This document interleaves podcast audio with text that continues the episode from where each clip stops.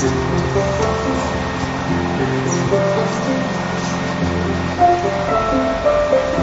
这是二零一二年，呃，就是初秋的时候，那个中秋节的一个我们一个小的聚会。然后我们是一大早开始做各种准备，这个花呢都是提前先要去花市去买的花，然后所以呢就有一些在不同角落里头的那种带有这种节气性的这个这个插花。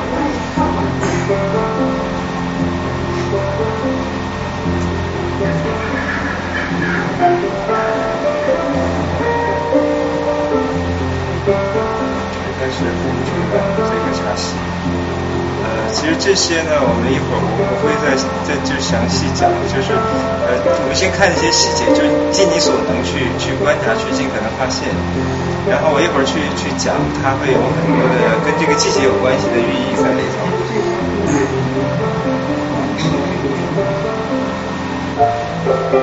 对，有很多细节其实是在，就像我们在搞创作，它是有反复的调整这些细节完成，然后在最后是你看到的那个样子。你最初的想法和你最后实现的可能会不完全一样。对，这是在做那个月饼。对，这是在做另外一个茶室。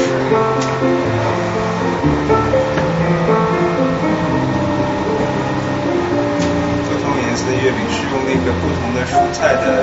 呃汁，然后把它做成的那个颜色。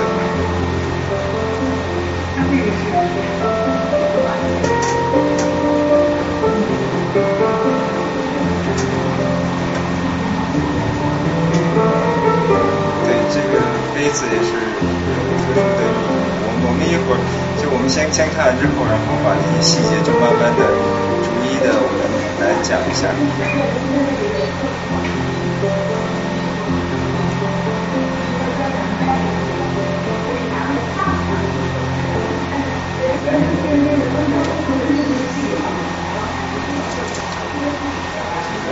这这个大概三分钟左右，这段视频结束了。呃，我们最初其实想让大家看这个视频呢，其实是呃想让大家有一个直观的感受吧，就是我们中国人传统其实喝茶是怎么样一件事儿。所以有的时候我我们在这个之前，我们会呃在网上报名之前，可能是呃有一些问题和和想法。啊，可能就是我们会有一些对于茶的一些想法和疑问。那我觉得可能这一小段视频呢，它可能能解答我们的一些问题。呃，那我们把它就相当于作为一个一个案例吧，或者一个一个例子。其实就是这种喝茶呢，是我们今天就是我刚说我们两年前，呃，二零一二年那个中秋节的一个茶会，就是就是我们这么几个人，其实就是大概。十不到十个人，这几个朋友，我们说相当于这样的一个聚会。但是这样的一个聚会呢，我们说是我们今天现代人的这样的一个聚会，但实际上它的背后的精神和呃这个寓意呢，其实是来源于我们的传统，就是我们很多古人的那个生活的那种要求，他的生活的那种对生活的那种细节的那种这种体味。所以呃这个呢，就是我我们说这是一个衔接，就是我们中国茶它。有这样的一个延绵不断的一个脉络。那我们说回到这个中秋节茶会，就是我们刚才可以看到有些插花，插花的那个特殊的寓意。呃，我可能这个镜头切换的有的时候会比较快。呃，但是呢，就是我们还看，就是我们要首先要一个中秋茶会，我们要给它一个情境，就是中秋节的这个情境。所以我们一看，我其实呃，因为这个在视频里头啊，我我们看不到那个太多空间结构的转换，就比如一入门的时候，门厅插的那个花就是有一个球曲的一个一个枝干，然后下面有两朵菊花，一一黄一白。其实，在菊花呢，是它当然在中国是呃。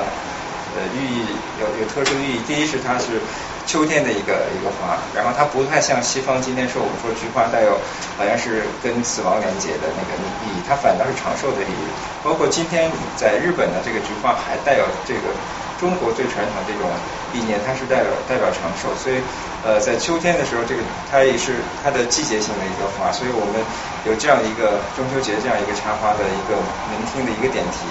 然后刚好呃，我们刚才看到那个茶席上会，可能你们会觉得会比较现代，有有两朵鸡冠花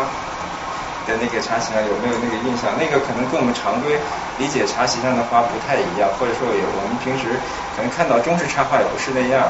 但实际上恰恰那个是我们中国最传统的，呃。因为在中秋节这一天呢，我们知道就是我们中国是吃月饼，然后还有包括小时候可能听到过传说，像呃这个嫦娥和和玉兔的这个传说。其实在中国传统过中秋节的时候，那个呃插花呢，其实就是要插鸡冠花的。为什么插鸡冠花？因为鸡冠花的形状特别像灵芝，所以它就有这个一个取决的这么一个一个隐喻，就是。古代的时候，就是我们最起码明清的时候，风俗那个过中秋节插花插插这个灵芝，其实也是带有就说呃这个呃禅宫里这个玉兔，它捣药就是带有这种祛病的这个寓意在里头，所以这是一个传统。就是我们这个传统呢，今天看起来好像都已经呃已经慢慢的我们都不太熟悉了，但是我们可以看到，就是这些这些传统的这种。符号化的部分它是能展现出来，然后我们中秋节的时候，我们这次用的这个，我们可以看到我们做的那个月饼呢，它是不同颜色的。那这个这个月饼的做法，它其实是并不是我们中国传统，它是越南的传统。就是我们知道这这种吃月饼的这个风俗，其实中国由来已久，而且会影响周边国家。但是它会逐渐发生变化，它跟我们的那个呃当地的这个生活方式会会结合。像越南，我们知道它是偏热带的这个气候，它所以它吃月饼，它做的这个月饼叫什么叫冰皮月饼？它把那个呃不同的这种特殊的面粉，把它蒸熟之后呢，把它做成皮儿。然后但是和这个面的时候，它我们会用不同的那种像比如像紫薯，然后像苋菜，还有包括像那种呃。其他的那个榨汁的那个蔬菜的那个那个，把它汁液和进去之后呢，它就会呈现特别绚烂的那个颜色。然后那个馅儿呢也都是做熟的，所以它就是像我们说有的时候，呃，做出来这样的一个冷的这样的一个月饼，它是特别适合这个暑气未消，但是已经呃，就是我们虽然到中秋节这个节气，但是可能那个时候天气还并不是很凉爽的时候，特别适合吃这样的点心。然后呢，我们呃，另外呢，其实，在在江南，就是我们中国传统过中秋节的时候，还有吃呃应季的什么呢？就是小的芋头、芋奶。所以这个呢，就是包括我们最后设置那个茶，我们我们是一个茶会呢，我们会喝三种不同的茶，然后这三种不同的茶，它有点像一，它们之间是不是凭空而设的？它是有一个关系的，就是这三种茶，它们会有呃一个味道的迂回曲折，可能是由由由浓到淡，甚至说由淡到浓，它是这样的一个变化。我们这次茶会上，它首先作为引子的一个茶是什么呢？是是凤凰单丛的，叫黄之香。黄之香这种茶呢，它是呃在单丛茶里头，非常香气非常的浓，郁和富于带花的这个意味。所以其实这个这个茶作为一个引子，它是比较容易让大家能够呃有这个这种季节性的这样的一种感受。因为这个秋天的时候，它其实是一个瓜果一个比较丰盛的这么一个季节，所以它会有用带有一种这种。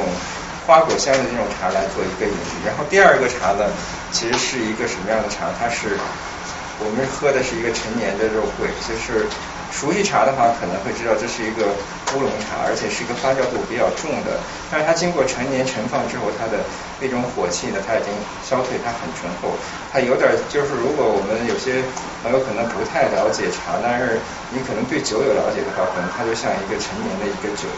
然后呢，它会转的会更醇厚。那它为什么要选这个作为第二道茶？是因为我们第二道茶刚好要配的点心是什么？是是这个那个，我们第一道茶其实配的是月饼，就是我们刚刚做冰皮月饼。我刚才讲就是第一个茶的这种味道和这个冰皮月饼之间是它们是相得益彰的，就都是偏清淡的。那我们第二个茶呢，它其实就是配的那个鱼奶，就是这个这个小的芋头，这个虽然很好吃，但是它其实不太利于消化。然后呢？但是它是这个这个名，所以我们配的这个茶呢，呃，往往我们就是配一个助消化的茶。其实这个陈年的这个岩茶，它其实是能够加促刺激你的肠胃蠕动。所以这样的一个搭配，包括它的味道，就是我们云奶是蘸蜂蜜的，然后这个这样的一杯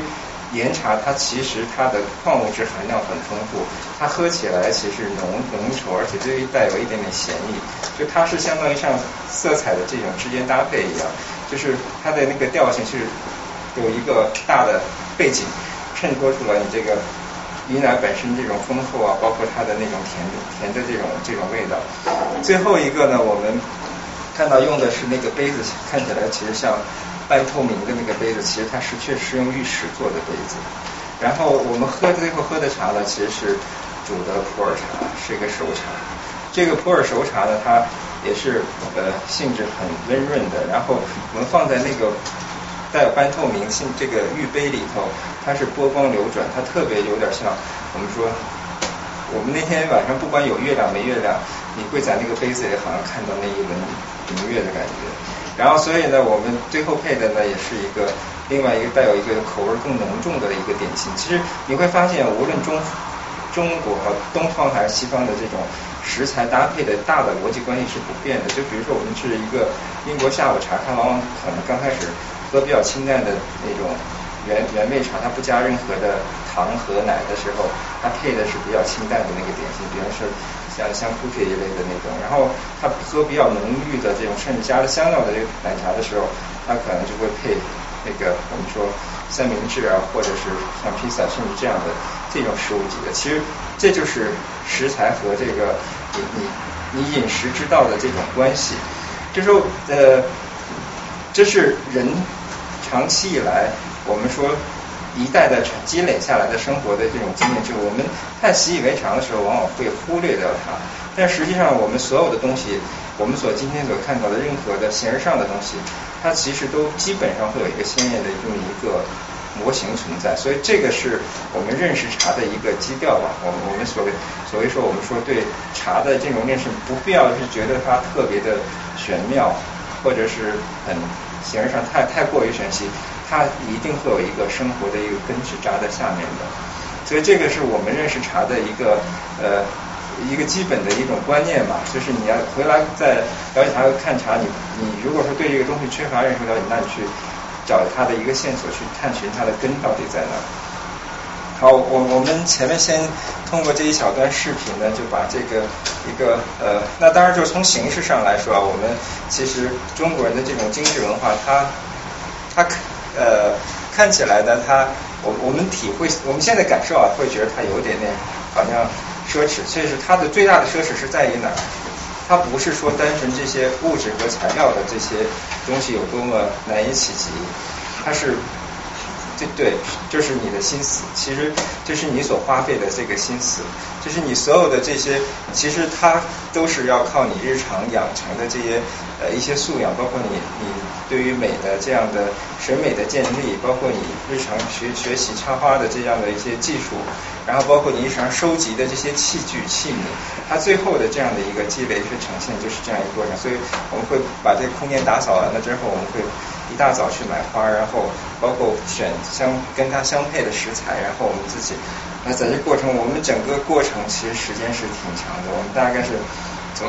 一点钟一直到差不多下午五点钟，因为我们这个这个点心都是现做的，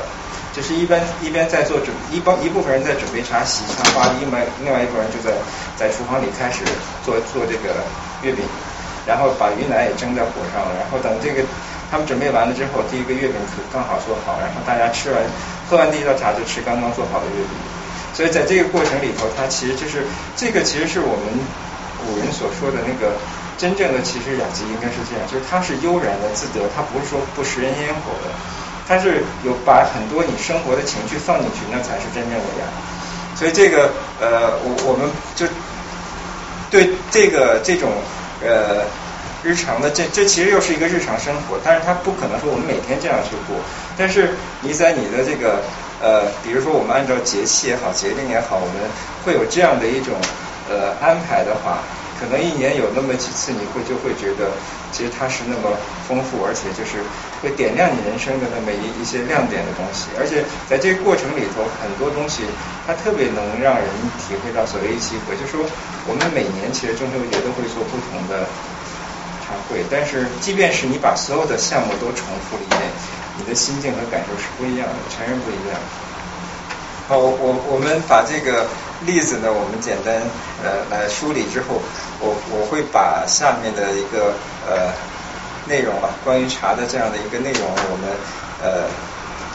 稍微梳理一下，因为呃我之前的那个老赵也给我看了我们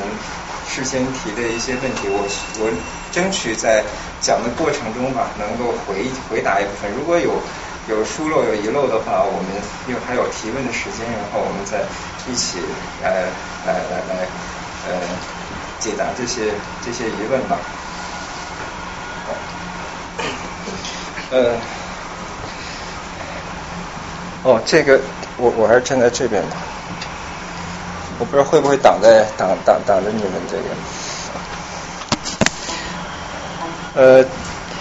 这是呃。我想想怎么从从哪一边开始啊？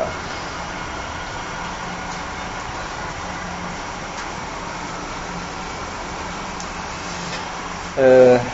我们我们先先大概还是再再梳理一下我们中国的这个一些茶的一些基本内容嘛，然后我会按照我我这个准备的这个线索来讲。呃，像我们首先知道，就说我们中国呢是茶的故乡，就是。所有的这个茶的起源是来源于我们中国，那呃，这个现在好像就是司空见惯的这么一个定论了。其实包括学术界有微小的争议，但是这个就是铁证如山，基本上不能改变的。但是在呃之前呢，其实在一八二四年的时候，有一个呃英国的一个呃叫布鲁士的这么一个军官，他在印度的时候发现了印度的阿萨姆地区呢，发现了有有那种所谓的野生茶树，比较高大的野生茶树，他就认为。呃，在国上其实出现过这样的一个呃波动吧，就认为印度呢是中呃是是茶的原产地，但实际上呢，就是我们在这个呃后来的这个古地质学和古植物学的角度来说，以所有的这种证据考证呢，都指向说中国的云贵川大概这个附近呢，其实是茶的这个原生地。然后那包括说原生之后它是野生的，我们人在中国最早开始。在西汉的时候，就会有有，就是据说是吴理真，他开始把这个驯化这个野生茶树，然后开始人工种植，然后有人人工种植之后呢，就是人制作这个茶的这种技术和工艺会不断的演化和发展，所以在不同的时期呢，这个呃由此不同的喝茶方式的形成，也是跟制茶的工艺是有关系的。我们今天所喝茶的这样的一种方式呢。呃，其实是明代之后出现的，就是我们说唐代和宋代的喝茶方式跟今天这个不太一样。那我们先从这个呃 PPT 来来看，呃，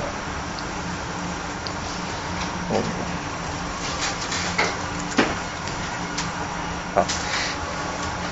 呃，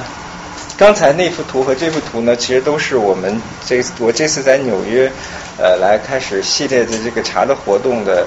场景之一。刚才那张图片呢，是我们六月八号，还包括后面这两张图片，都是我们六月八号呢在呃纽约联社，当时我们做了一场茶会。那这是茶会茶会的局部场景，然后那那个呢，其实是老赵当时的 泡茶的那个一个局部，所以呃。准备的时间呢，并不是太长，我们大概只需要，呃，我们大概花了一周的时间，然后呃来做这样的一个准备工作吧。就是，所以我们那天一共有五个不同的茶席，然后泡五种不同的茶。我们现在看到这些茶席呢，它其实呃就是受制于种种原因，虽然有很多器皿我从北京带过来，但是还是呃如果说从更理想角度来说，如果准备的时间更充分，然后可能会很多细节可以做的会更。呃，更细致一些。那这些，我们我们先看一下这个喝茶的这些器具。我们先对它器具有一些了解。呃，像这个呢，我们说是一把是一把煮水的铁壶，然后这有泡茶的紫砂壶，然后前面呢有喝茶的杯子。这三样器物呢，是我们目前来说喝茶最主要的工具。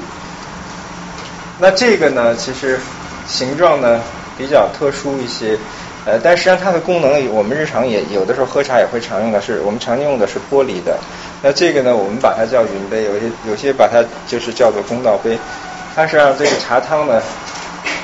再先注入到这个里头，让它均匀，然后分到不同的杯子里头。呃，这些呢，这就是一个核心的部分。那另外呢，就包括了其他附属的工具。那我们说这是一个小小的茶罐，今天我也把它带过来了，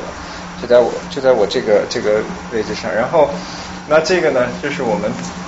用来盛茶赏茶的，我们把它叫茶鹤。呃，承承载的意思就是荷叶的荷，但是它做这样的承载的意思的时候，它是读四声。然后那这个呢，就是把茶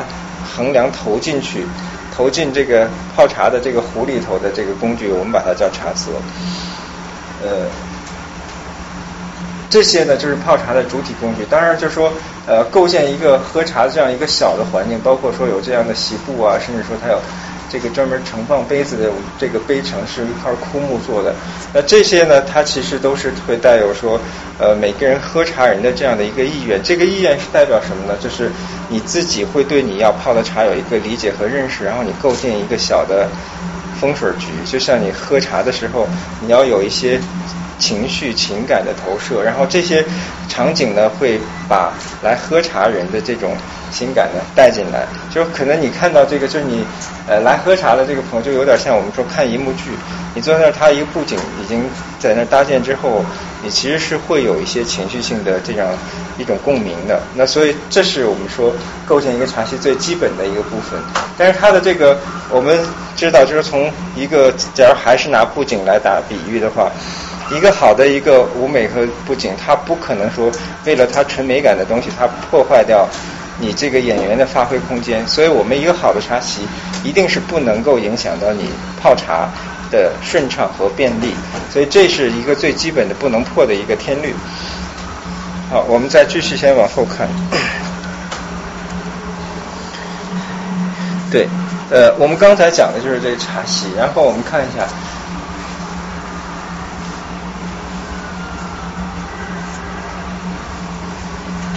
对，茶席对于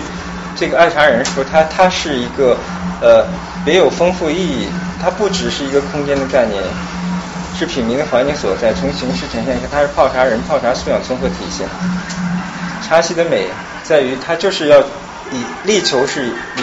这种。有限的空间来呈现无限的可能，就是说你营造的这样一个小的氛围，它是有这些可见的，甚至是直接历历可数的这些器物来整呈现。但是实际上呢，它综合所带来的这种气息和感受呢，它其实像一个艺术作品，它它能够带来很，如果说你做到，它能够有很深远的不同的这种意义。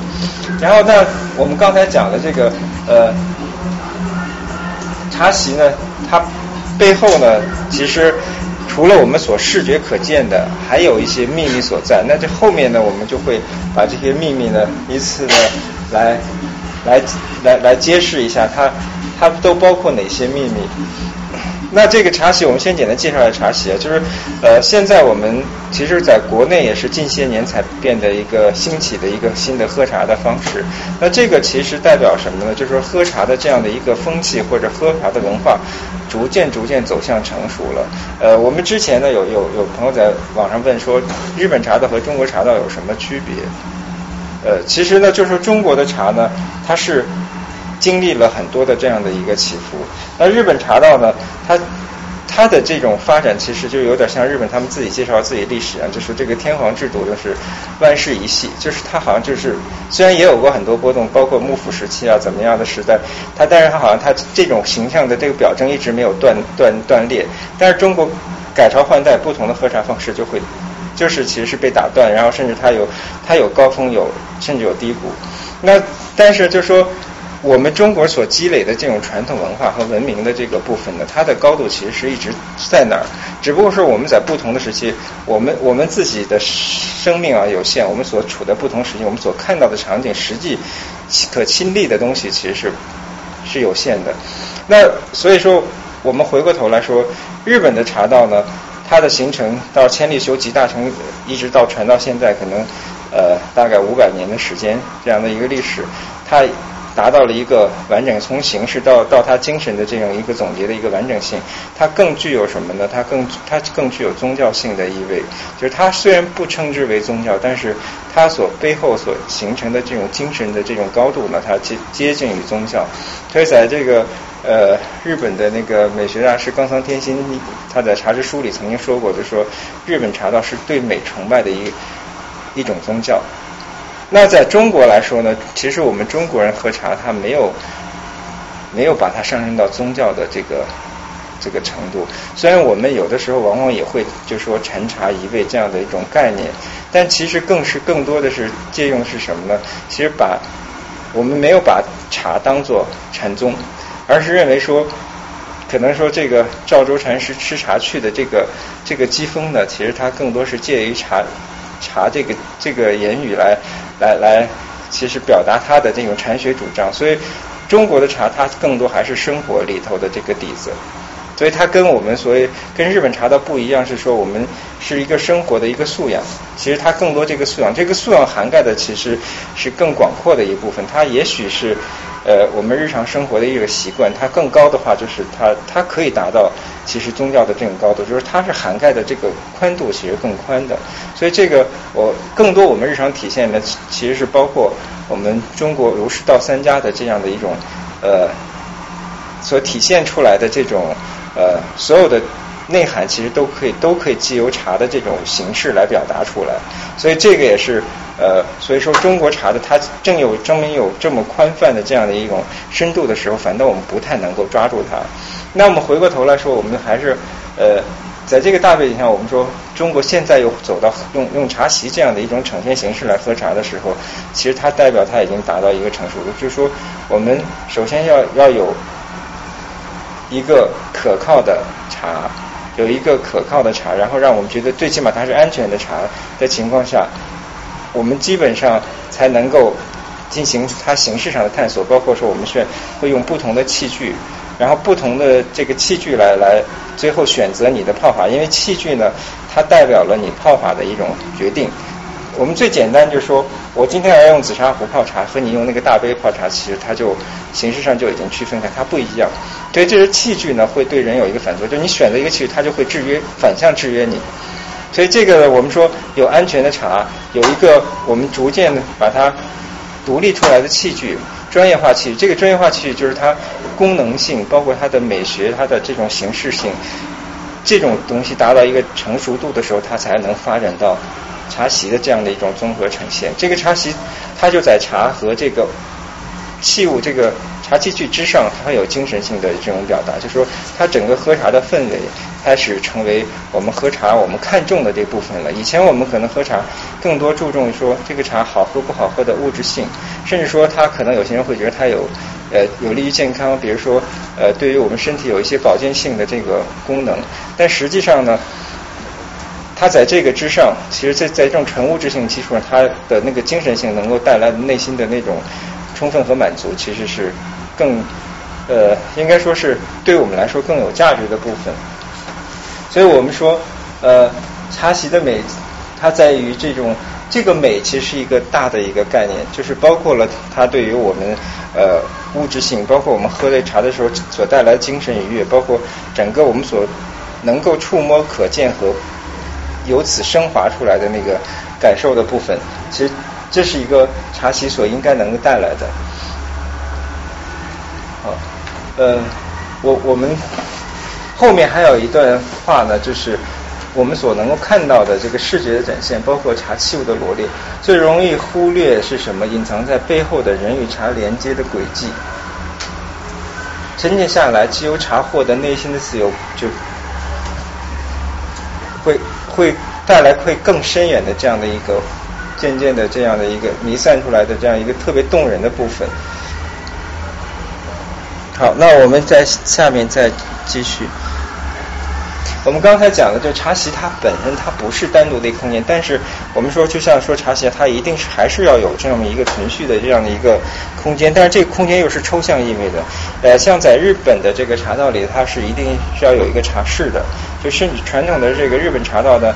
他喝茶的时候，这个茶室的大小其实是有被规范过的，甚至说如果离了这个茶室的这样的一种规范的话，人是在这个空间里是没有办法进行茶的活动的，因为他的步伐还有包括他动作的尺寸是完全是被这个茶室格式化的。但是我们中国茶恰恰不是这样，不是这样形式化的。它这个我们中国的这个茶室呢，它也可能是一个独立的室内空间，这样就是我们说在中国传统叫茶寮。在明代的时候，这个喝茶的这个呃，他会依山傍水建一个小的茶寮，或者是说在他书斋外面会建一个呃比较敞亮，然后视野通透的这样的一种一个小的一个房间。但是回到我们现代日常生活，可能我就是这样一个桌子，这样就建立了这样一个我们说一个空间。一个喝茶的空间，所以我们可以看到，就是说，我们这个本身是一个比较现代化，甚至比较简约的一个呃一个学校的这样的一个像会议室一样的空间。但是有了这么一张桌子，有了这样一个喝，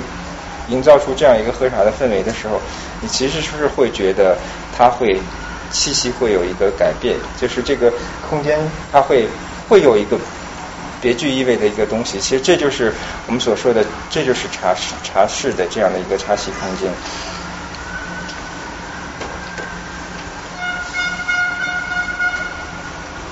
茶席的空间应该是静雅素洁的，这样的那个基调是茶本身具有天然色彩。这就是说，我们说，如果单纯从一个特别宽泛的美学角度来说，它其实美，它的张力非常大。甚至有的时候，我们觉得很多现代的那种美学的探索深度，其实到了说很多可能刺激性的、极端性的东西，它也被认为一个大的一个美学范畴。但是我们说回到茶上来说，它是有它自己本身的性格，就像不同的人有不同的性格，有的张扬，我们也认为有的时候是一种美，然后沉静也是一种美，但是茶。茶的性格恰恰是偏沉静的，所以我们就说茶席空间是静雅素洁，属于它是有一个比较安静的调性，然后它从它的色彩和形上会有一个比较安静调性。其实就是说，呃，我我们现在来感受一下，即便是外面有特别喧闹的这样一个游行的过程，然后如果说一会儿我们开始在这开始泡茶的话。它就会无形中好像形成了一个小小的那么一个安静的气场，这就是它本身所所具有的这样的一个性格。而且呢，茶我们知道它是来源自然界，就是我们中国其实对于茶的这样的一个认知过程，包括它制作工艺逐渐的演化，能够给茶有不同的这个称呼和那个我我们说这个古人会把它所谓冷面草、忘忧君。然后这个那个呃，基苏佛就是不同的这样称呼，其实都是人对茶的这样一种美好的一个寓意描述。那就是因为茶的这种这些描述呢，其实都是茶所带给人呃一种对自然的这样的一种一种认识和感受。那这些呢，茶的这种天然性，就让我们说对于茶的这种。比如说器物和材料呢，其实更接近于自然，就是它我们不太会选择用一些呃化工性的或者那种呃现代的那种那种那种人工性的材料。基本上呢，我们很多呃我们可以看一下，就是在这个我我现在就所做这个茶席上来说呢，呃，比如说我们都熟悉这样陶土、瓷器，还有包括呢，就是比如说这个布呢是麻质的布，包括那块板呢它是。木板，就是这些呢，它是一个天然的一个调性，也是说我们有时候会做这种选择的时候，它不是呃，但是这些选择有的时候它不是说一定刻意去做，你可能是信手拈来，然后你你从你日常生活里头移用的、借用的一些东西，它更有这种生活的趣味。包括说有时候你出去旅行，你在某个地方看到一个呃独具特色的东西，然后那你那些放在你的茶席上，它。在不同地地域上的这种呃自然的一种融合，它会带来很多让你不一样的感觉，而且这些都是你人生旅程的一个记忆，而且这个记忆呢会跟你的茶的这种时间呢会发生一个一个融合。好，我们看一下这个呃，我们刚才讲茶席的这种环境，就是茶席它是有不同的呃这种所处的这样的一个呃空间。那我们现在看到呢是，其实是呃去年夏天呃我们大暑那个节气的时候做的一个大暑茶会的一个呃茶席的这个区别。那当然，这个是当然是在一个小的一个音乐厅里头，呃，构建就是像这个茶桌呢，其实是就是没有经过太多处理的一个木板，很随意的一个长的长长的木板，然后那我们就可以把它当做一个小的这样的一个一个茶桌来。来使用，然后呢上面这些不同的器具呢，其实都是呃用心搜集，因为可能我们看的不是太清楚。比如说像这个盛杯子的这个这个工具呢，它是这么细细长长，它是原来就是织这个席布用的那个扣。我们有的时候有个成语叫丝丝入扣，它织布的时候的一个工具。其实瘦瘦窄，它是用竹子很细的竹篾变成一一丝一丝那个。那个线呢是从那儿捋过去之后才能够穿梭织成布，所以把这个这个呢是已经是残废了的，它用坏了，所以我们把它呢放在洗干净之后放在茶席上盛杯子，它就是会会非常的方便，就是你的水呢不太容易呃滴落和打湿，但是它有这个时间的这个印记，它因为用的太老了，它有那个时光所赋予它的那个痕迹，呃。像那边那个那张图片，我不知道你们看完之后能不能感到感觉到夏天夜晚的那种那种感觉，那个场景的那个那种气息。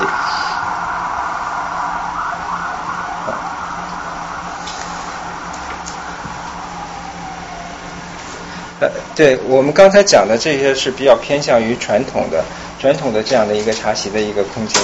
然后，那我们来看一下。就现代人生活来，茶室并非是一定独立的这个封闭它，日常的起居场所所构建出的一方天地。在泡茶时养成的这种安然淡泊，更能感受到茶对人的滋养。那这个呢，呃，我们来看一下这个这个场景呢，其实是呃偏向于一个展示性的一个场景。那这个呃。是在今年刚好是中法建交五十周年的时候，有一个主题展，就茶酒论中国的茶和法国的酒作为两国文明的这样的一个对话。这个是我是按照一个传统的一个格局做的这么一个小的局部。那这个来源于什么呢？就是我们明代的时候会有一些呃古人的这个古画上会有一个室外品茗的这样的一个场景的意境。所以我选取这样的一种呃一个意味的一个感觉，所以呃营造这样一个小小的环境，呃，相当于在在室外，对，在室外这个呃，所以那边有一个竹篮，这个竹篮呢，它其实呃携带这个我们所看到呈现的这个茶器具。古人的这个喝茶的时候，还包括他们会选用什么呢？呃，我们我们依次看一下啊，就是。这个呢是首先是盛水的一个这个容器，是一个我们说盛水的水罐。这个可能到户外喝那个喝茶的时候，我们要有一个这样的容器去盛打户外的这样山泉水。这个呢就是我们说炉子，就是我们在户外的烹茶的时候是要有一个这样的一个呃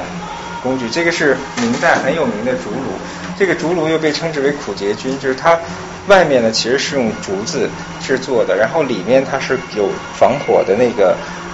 呃防火土作为那个里边的内胆，然后呢呃这种炉子这个炉子呢其实在是明代的一个能工巧匠所制作的，然后呃后来就是明代四家包括文征明包括唐寅他们都对这个炉子有过相应的这种描述和记述。呃，后来在在乾隆皇帝呢，他会对这个竹炉呢，其实有特别特别的喜爱，所以他把这个竹炉在明呃在清代的时候仿制明代竹炉，仿制了两两个，然后一个是藏在收藏在故宫，另外一个呢就是在香山，他为这个呃竹炉建了一个专门喝茶的茶室，呃叫试水月杏山房。然后那其他的这些工具呢，是明代的这个许思书在他的茶书上有记录，就是呃紫砂壶，这有两把紫砂壶，然后包括茶叶罐，然后喝茶的这个品杯。我们知道就是在明代的时候呢，他们已经喝茶的方式跟我们今天很像了，但是它主要喝茶的工具呢是他主要喝的茶是这个绿茶，所以它的那个杯子的杯型呢，会比我们今天看到的这个杯型略大，有点像我们日常喝茶的那个杯子的大小。但是它用的这个呃材料是什么呢？其实是当时所谓是饶瓷，就是现在江江西上饶这个区域，就是离景德镇比较近的这个地方生产的这个白瓷。所以那个时候呢，古人喝茶他就讲究用白瓷杯，而且呢，这个白瓷杯的壁一定要薄。它这样不薄无以起香，它白色呢，它一汤色，它能够看清楚这个茶的汤色的美。我们知道，就是绿茶呢，它汤色比较浅淡；如果说是白瓷，它能够看得很清清楚。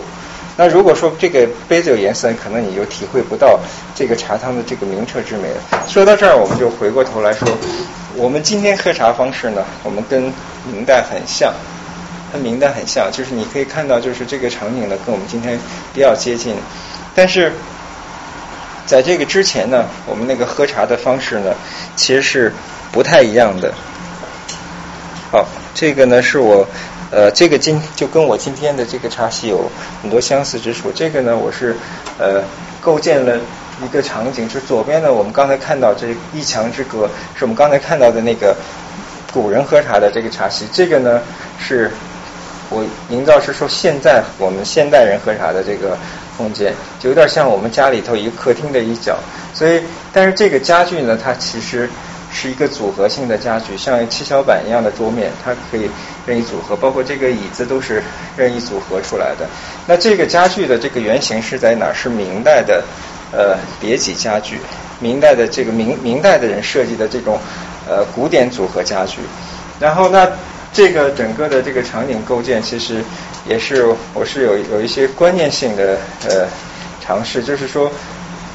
一一方面代表传承，就是这个家具造型我们看起来非常现代，它虽然是有古典的这种风格，看起来很现代，但实际上呢，它是我们明代传下来的。这个呃家具呢，现在就是原版的明代家具，好像在苏州有一个私人作为收藏。然后那这个。呃，也是想有一个寓意，就是说我们现在生活的这样一个碎片化的一个程度，就像是不同的组合家具，我们是在不同的在拼装和组合。然后，那整个的这样，我是用这样的一个冷色调的席布把它串联起来。其实这寓意的是我们喝的那个茶，也许茶是可以整合这些切割成碎片的这样一个生活，就是说这是一个概念，一个一个寓意。那我往往后，我们来看一下，呃，这部分呢，我们呃，在讲这部分之前，我们还是回过头来把我们那个喝茶方式来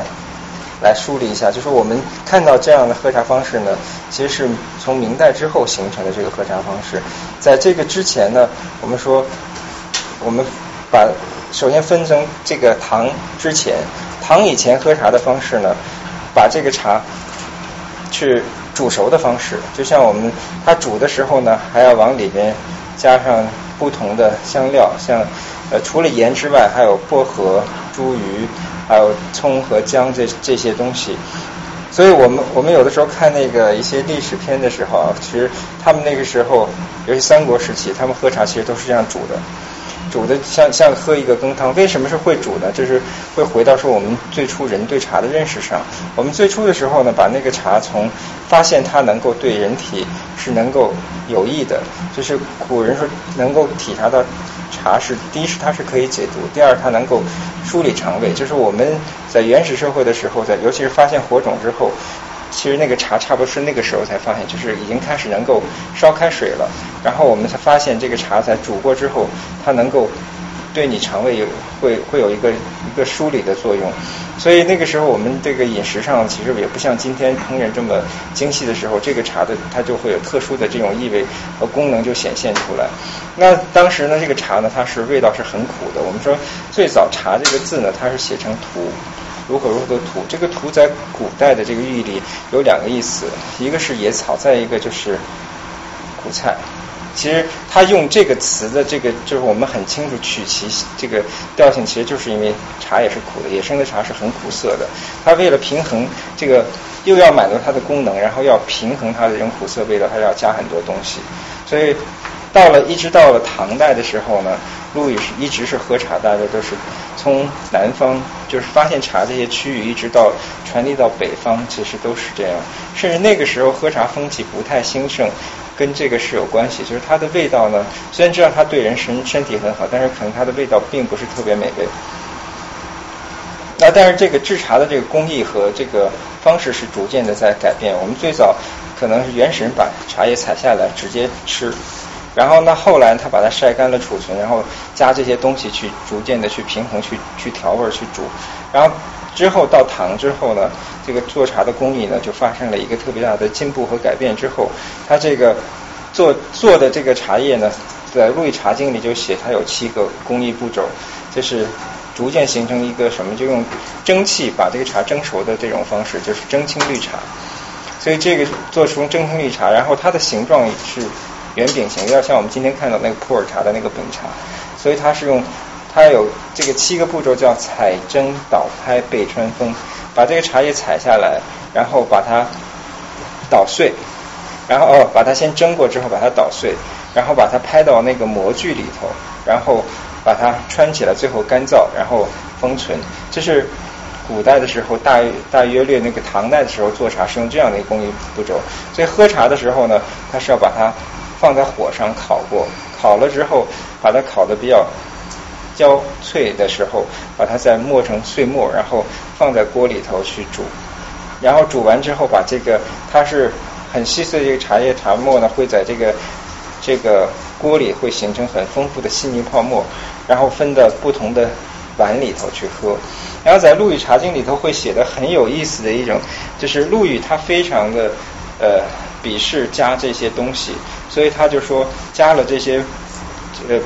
茱萸、薄荷、葱姜，甚至加枣这些，就是司沟渠间污水，就是他认为这是这其实就是像我们说那种这种沟渠间的这种汽水，就不应该喝的。那所以他就他所倡导喝茶呢，就是。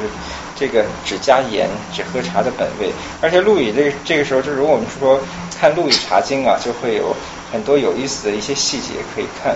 第一就是我们说《茶经》里其实写到过，当时七个人是用五个茶碗，五个人用三个茶碗。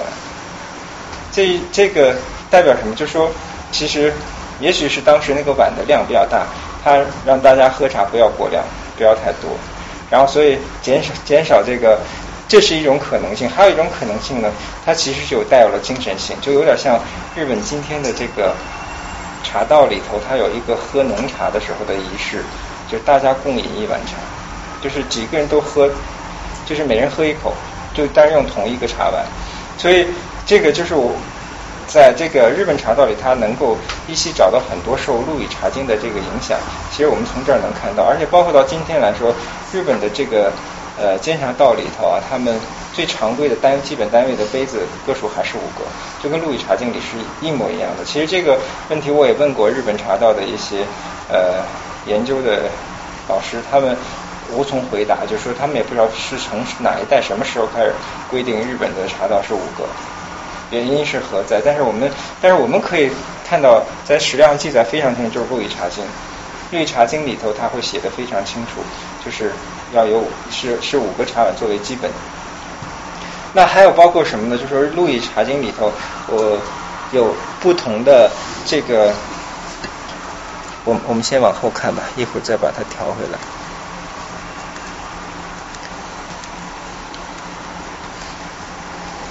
《陆羽茶经》呢，其实也会写到，呃，它的这个结构非常的有意思。对，我们先看器具。哦，对，这是唐代这个茶的这个器具。我们说《陆羽茶经》里头，它一共有十章的内容，七千字。这七千字呢，就把后世的关于茶的这个记录呢，完全的就给你这个结构，就是写所有人写茶的文章结构，它就梳理规范了。所以到今天来呃为止，所有写茶的茶书基本上是不能够呃。颠覆它的这个这个内容结构。那这个内容结构呢？我之前其实讲过，我们不妨就再再讲一遍。因为我觉得，如果你有兴趣对茶有兴趣的话，这个《茶经》是一个经典，是不得不读的，因为这个经本身这个字就是有根本之意，就是你你是去我们中国人的这个寻根，如果寻茶的根的话，那可能这个茶经是你必须要去读。但是很多人可能觉得它一个是文言文，再一个它的结构你并不是，而且内容离我们现在好像很久远了，你不太能够把它读下去。那我们回过头来，我们把它分析一下，你就会发现它非常有意思。呃，《陆羽茶经》其实我觉得它就是像当时古人写的茶的这个通俗读本一样，它真的是来告诉你说，呃，对于一个你对茶突然有好奇心，但是你又不知道该怎么样去了解茶的一个人，他他告诉你，就是按照他认为的这个逻辑方式来告诉你。它第一章呢叫知源，就是这个。茶树起源，它其实就讲了，就是这个茶树是在生活在中国的什么地方，大概就是它的起源是什么样的。所以这个茶树的的起源，包括这个茶树生长的这个性状、这个这个形、这个状态，包括季节性，就是采茶的时候，甚至说呃这个季节性，它把在一个支源里讲。第二章呢，它就告诉你说叫让你看到，就像我今天用 PPT 啊，就是它会罗列出一一大堆工具来让你看。告诉你说这是做茶的工具，然后在做茶工具，他会依次会给你讲这些工具是怎么用的时候，讲完这个顺理成章，第三章就是制造，他就是说告诉你这个茶是怎么做出来的。这个茶你知道这个茶怎么做出来之后呢，就等于是它好像是你说按照这个顺序整个把这个茶制作完，然后有一个完整的茶，就是刚做完茶，他说那我们就喝一下吧。那喝之前呢，那。还是同样的，就会把这些工具陈列在你面前，喝茶的工具。所以第二章的时候，我们说那是工具，就是做茶的工具，它叫茶具。到这个第四章的时候呢，它让你教你喝茶的时候，把这个喝茶的喝茶的工具拿出来，它叫知器。所以我们现在往往有的时候会看到一些文字上会讲，就是说茶器，这个是其实它是一个比较考究的一个定义，就是告诉你说。这个器具是喝茶的器具，所以叫茶器。所以我们也知道器和具之间的这种关系，大概我们也能感觉到，就从文字上也能感觉到，具的这种范围其实更广，器呢它是比较有专有特定特定属性，所以我们就就叫茶器。这茶器呢，二十四式就在这里面。这是有很多器具我们今天用不到，它那个喝茶方式是用煮的，所以它要有锅，呃，有有有这个像鼎一样的这个炉子，然后有锅。有有煮茶的锅，然后包括说，他把是烟熏压的饼，所以他要用工具把它击碎，所以有有那个小的锤子或者是用小斧子，然后拿炭夹夹着，这不是不是炭竹夹去夹着这个呃茶呢，去在火上去烤炙烤，然后还有包括说那个工具呢，这个像一个小的马扎一样的这个这个工具，它其实是叫胶床，它是。放这个煮茶的这个锅的，然后说到这个锅也会很有意思啊，就是说这个锅呢，在陆羽里讲过，他当时他是用生铁来铸造，这个生铁呢是用坏了的农具之后，他把它重新回收，然后制制作，所以这也是陆羽在茶经里他他上来就提出了他的这个精神主旨是什么？就是茶性简，最利精行简得之。他认为精行简就是说茶是朴素的，是。是非常质朴的，所以他倡导用的是那种用坏了的这个这个农具，这个生铁，然后往上来铸造。铸造的时候呢，它是有一个模具的，内磨土而外磨砂，就里面那个是用土，然后这样的话，它内壁会比较光滑，外面呢是比较粗糙，能够让这个火焰呢，其实热效率会更高。那所以今天在日本的这个呃制作茶器具里面的这个风炉和釜，还包括他们那个铁壶，你们。有兴趣可以看到，在网上其实有视频，你们可以回去查一下。那个视频里能看到，日本现在做茶道的那个那个这个生铁壶的制作工艺还是这样，就里面它做模具，它是用用土，用黄土，外面是沙子。所以你你会看到，就是我们老祖宗的这个智慧，其实它是最简洁直接的，就是利用它的物理性来来来提升它这个工具的效率，然后日本一直传承下来了。然后我们自己，其实我们现在好像日常生活里很少用到，然后也基本上我们也也看不到有这样的工艺能流传下来。呃，那我们刚才讲《陆羽茶经》的这个就是喝茶的工具，这个不同的这个喝茶工具里面，然后你熟悉了工具之后，下面一步就是知煮，就是告诉你怎么样去煮这个茶的这个工艺过程。然后，那你这个茶煮煮完成之后呢？所以在这里头，他会讲到，就是强调水的温度，就是所谓一沸水、二沸水和三沸水，就是不同代表水沸腾的不同程度。他人为把它化成这个三个阶段之后，就代表你要掌握泡茶的火候。虽然说我们说唐代是煮茶法，我们今天呢其实是泡茶，我们直接把水呢跟茶。浸泡茶之后，让茶水分离，我们只喝茶的味道。但是这个水温和进出物之间的关系，这种逻辑其实跟它的道理是一样的。所以它这个嗯，只煮的时候，它这个一沸水呢，就是一沸如鱼目，二沸气源涌波连珠，三沸。呃，腾波鼓浪，就是代表不同。我们今天其实有时候你泡茶，如果你很专注、很认真，你其实也是要知道你水温的这样的变化和你茶的这种关系。如果你不清楚的话，我们知道茶叶里头它很那个内含物，它是有机物和无机物其实都很丰富，而且它们的其实所谓的有的时候是熔点、沸点，还有包括它的那种。呃，都是不太一样。有些物质呢，它预热之后它是会分解的，然后有些物质它们预热在不同温度下它会发生缩合反应和聚合反应。那个反倒就是说我们最后的结果就是综合我们喝到那个茶的味道。我们喝到的那个茶味道，其实所以有的时候你会觉得，哎，真的好像很神奇。同样的茶，为什么不同的温度泡出来味道是差距很大？很大，然后有甚至说有些时候是不同的人泡出来不一样，就有一个很大原因是什么呢？就说你不同的人浸泡的时间不同，或者说你注水的这个力度不一样，它这个水温的微妙变化就会导致茶的这个味道不同。所以这个我们说看陆羽的有时候茶店，你会发现背后其他很多的不是你去记忆当时唐代怎么喝茶作为一个所谓的历史知识来记忆，而是说你去揣摩它当时。这个所体悟出来的这个喝茶的这种规律性，这个规律性一直是不变的。我们说到第六章呢，其实是知饮，就是你他教完你怎么样去泡茶之后，你自然大家就去喝茶。所以他教给你怎么样去喝茶。你喝完茶，喝完这杯茶之后，你对茶有了这么一个全盘的认识，基本上从怎么样去种茶、做茶，然后包括我已经。喝到这杯茶，然后怎么冲泡，然后喝到这杯茶，你对茶的这种感受会越来越深入的时候，你必然进入到下一个阶段，你对茶的很多的故事会有好奇心，就是说这个茶到底是什么样，他就开始跟你讲茶的渊源和历史，跟与茶有关的所有的文人轶事，所以这第七章就是讲知识。就是我们也是说对茶，可能是你偶然遇到茶，你喝到这杯茶的时候，激发了你的好奇心。有的人可能是看到某个器茶器具觉得很漂亮，觉得这个东西我想了解它怎么用，开始喝茶。你喝到一定程度，你肯定会对它有更深层次的认识和了解，是文化层东西。所以这个就是自然而然会走到这个程度。那这个你对茶知识有认识和了解之后，你可能在下一步就是就像一个茶的发烧友一样。你开始不仅限于说看看书本知识纸上谈兵了，你一定会有好奇心，想去茶区生产茶的这个地方实地去看了。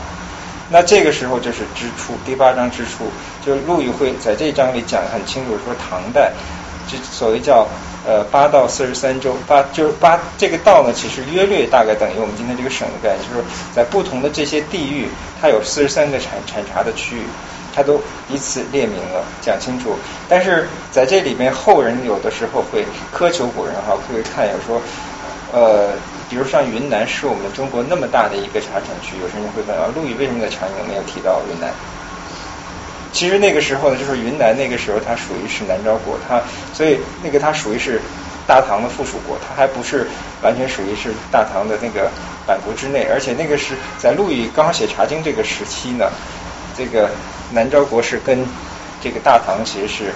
呃有政治上的这样的一个分歧，所以两两国是断交的关系。然后整个中断这个那个交往四十年，然后两国恢复建交之后呢，呃，其实离距离陆羽去世只有四年的时间差不多。所以就是说从这里能看到，就是陆羽所写、所记述的这些八到四十三州这些地方，其实都是他基本上亲自去看过去考证过。所以也可见，就是陆羽这个茶经能够作为经典，就是因为他有这么严，就是很严密的这样的一个呃一个求实的这样的一个态度。所以这是我们讲第八章，他去完这个茶区之后，那第九章呢，就是你对茶的这种认识了解更进一步，你可能会对茶有很多的这样的一个好奇心，你要去不同的地方去喝茶，你所以你可能会去去呃去外地，或者说甚至说你去到郊外去喝茶，所以第第九章的内容就叫知略。知略是什么呢？就是说你。他前面讲了很多喝茶的这种方式，呃，仪法，包括呃这些工具。到知略这一章，他其实是在讲说，你到户外喝茶的时候，你不需要呃哪些东西是不需要带的，或者说哪些替代品。比如说呃，像像这个这个工具，在在《路易茶经》里头，就是这两个工具呢，其实一个叫水方，一个叫子方。水方呢，就是多余的废弃的水，然后那个子方呢，就是说你有。呃，很多，比如说碎的茶叶末或者一些这些零碎东西，你不需要的时候，你把它放在那个，就是有点像我们像备用的一个小的一个一个废物桶一样的。但是他的人在在户外呢，这些就不用带，它可以省省省略掉。然后这是一个风炉，如果说在在外面呢有呃野外，你可以找到那个木材，然后甚至找到石头可以架成这样的一个一个。一个简易的火炉型的话，这个也可以不带。所以他是这讲告诉你，就是因地制宜喝茶。这是这也代表说，我们中国人喝茶和日本人又不太一样的地方。比如说，日本的这个强化的仪式性出现在哪儿？就他户外喝茶，它叫野点。在做野点的时候，日本的抹茶道，它是要把榻榻米摆在户外的。他没有这个榻榻米是，他是步伐是迈不出去，他不能该不知道该怎么去走。所以，但是你知道，我们中国人喝茶其实真的是会顺应自然，因因因因地制宜，这是这是我们中国人的一个呃和日本人不一样的地方。但是《陆羽茶茶经》里又会有有有一个很小的细节会被忽略，但是很有意思，就在这个第九章最后最后一加了一句说：如果在诚意之内，二十四世缺一，则茶事废矣。他告诉你说，如果说你在家里的时候，如果说你不遵守这个仪法，不按照这个二十四式来的话，你缺一个东西，你都是不能称其为茶室，就是你你你都是有所残缺的。所以这也是代表他的一种 严谨和严密。那这个九九章的内容呃结束之后呢，就是最后一章内容其实是句话，他就是把这个。茶室呢，就是告诉你，他前面写的九章的内容呢，你要把它写在这个调频里，挂在你的茶室里，当做行为准则去去遵守。所以这是《路易茶经》的这个十章的内容，就是你会看到，就是这个十章内容，它是把它的从呃仪式规范，就是包括说它的精神的这个主旨，都能够显现出来。其实中国表面上看起来，我们不像日本提出了一个茶道的这样一个概念。但是有没有事实上的茶道？就是从《路易茶经》里其实就已经能看得到，就是他他有他的那个喝茶的方式，然后他的这种器具都是完整的，然后同时他有他的精神性，这个其实就是在就是茶道的一些基本要素已经全部具备了。好，我们再看这个，呃，这是。我们说唐代呢是煮茶法，那宋代呢就称之为点茶法，这是宋代的喝茶的不同的工具。宋代喝茶呢，它和唐代呢是不太一样的，就是呃宋代的喝茶的时候呢，它是哦这个是嗯的，在宋代喝茶它是呃也是跟唐代一样，它有一个重要的这个喝茶工具是什么茶碗。在宋代的时候呢，呃这个它是把这个茶。也是磨碎了之后，烤先是烤过，烤过之后呢，把它磨碎，磨碎之后用这个螺用这个筛子呢把它筛筛过，筛成很细腻的泡沫，然后旁边有一个棕丛式，就是那个像一个小小扫帚一样，它是把那个粉末用来收集的，然后放在这样一个茶碗里头去点。那唐代喝茶的时候呢，是那个茶碗是南方的青瓷或者北方邢窑的白瓷作为代表。到宋代的时候呢，就是倡导用黑色的茶碗，因为在宋代的时候，它是用点茶的时候，它的茶推崇茶汤是白色的，就是那时候特殊的这个制茶工艺，然后那个茶点出来是其实是泡沫是白色细腻，它泡沫越多越好，他们称之为窑盏。所以在宋代的时候，他们那个风雅会把这个喝茶的这个过程当做一个游戏，所以它叫茶百戏，就把那个茶呢。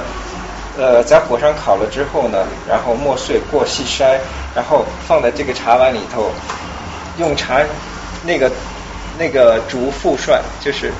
对倒数第二个那个工具呢，去击打。当然呢，王公贵族会用金属的勺子，金的或银勺子去击打，有点像我们今天打打打蛋液。它是这样击打，然后它泡沫非常的细密，然后持久不散，它称之为窑盏。那个就是他们欣赏这个，当然也讲究喝茶的这个味道。所以为了衬托白色的茶汤，它是往往是推崇黑黑釉的这个碗，所以就称之为建盏。那这个主要是在这个福建这个呃建建阳水集镇这个地方。那另外像像周边的，像比如江西，然后包括呢那个。呃，像呃，包括甚至说，呃，四川这些区域，其实当年都生产这种黑釉的茶碗。然后呢，这种黑釉茶碗呢，其实当时是成为一个流行的这个茶器具。那但是呢，就是我们要很清楚说，虽然那个当时这个宋代《大观茶论》也好，包括这个蔡邕写这个呃茶呃茶录也好，在里边讲述的这个黑釉茶碗呢，其实它还是偏向于实用工具。所以，在这个不是我们当时主流的这个士大夫阶层的审美，那宋代的士大夫审美还是停留在五大名窑的这个这种这精细瓷器上为美的这个，所以这个比较朴实、这个粗胎厚胎的这个黑釉茶碗，它它只是仅限于在茶器具上使用。所以我们中国那个留存下来的那个宋代品相特别好的这个建盏，有像油滴、兔毫。鹧鸪斑啊，像这个曜变天目这这种级别的茶碗呢，就是品相特别好的很少。那基本上流传到哪儿？到日本。现在就是日本几个国宝级的这个茶碗呢，其实都是我们中国宋代的。然后这就是他们都是呃收藏在不同的这个美术馆、博物馆里头。而且呢，基本上这些博物馆都属于他们镇馆之宝，基本上都是有限的时间拿出来，它并不是常年可以展出、可以看得到。那这个茶碗他们在日本尊称为天目盏，就是因为当年这些茶碗是他们在浙江呃天目山这个地方呢运送到日本的，所以把它称之为天目盏。呃，那我们前面呢就把这个呃唐代和宋代的喝茶的方式呢，基本上我们做一个简单的介绍。对，呃。这是一把紫砂壶，那这个紫砂壶呢？那个呃，其实这个茶器具的兴起呢，我们会发现跟唐宋不一样。最起码唐宋它都是用盛碗盛的这个方式，而且呢，他们会发现我们都是把茶吃掉或者喝下去的，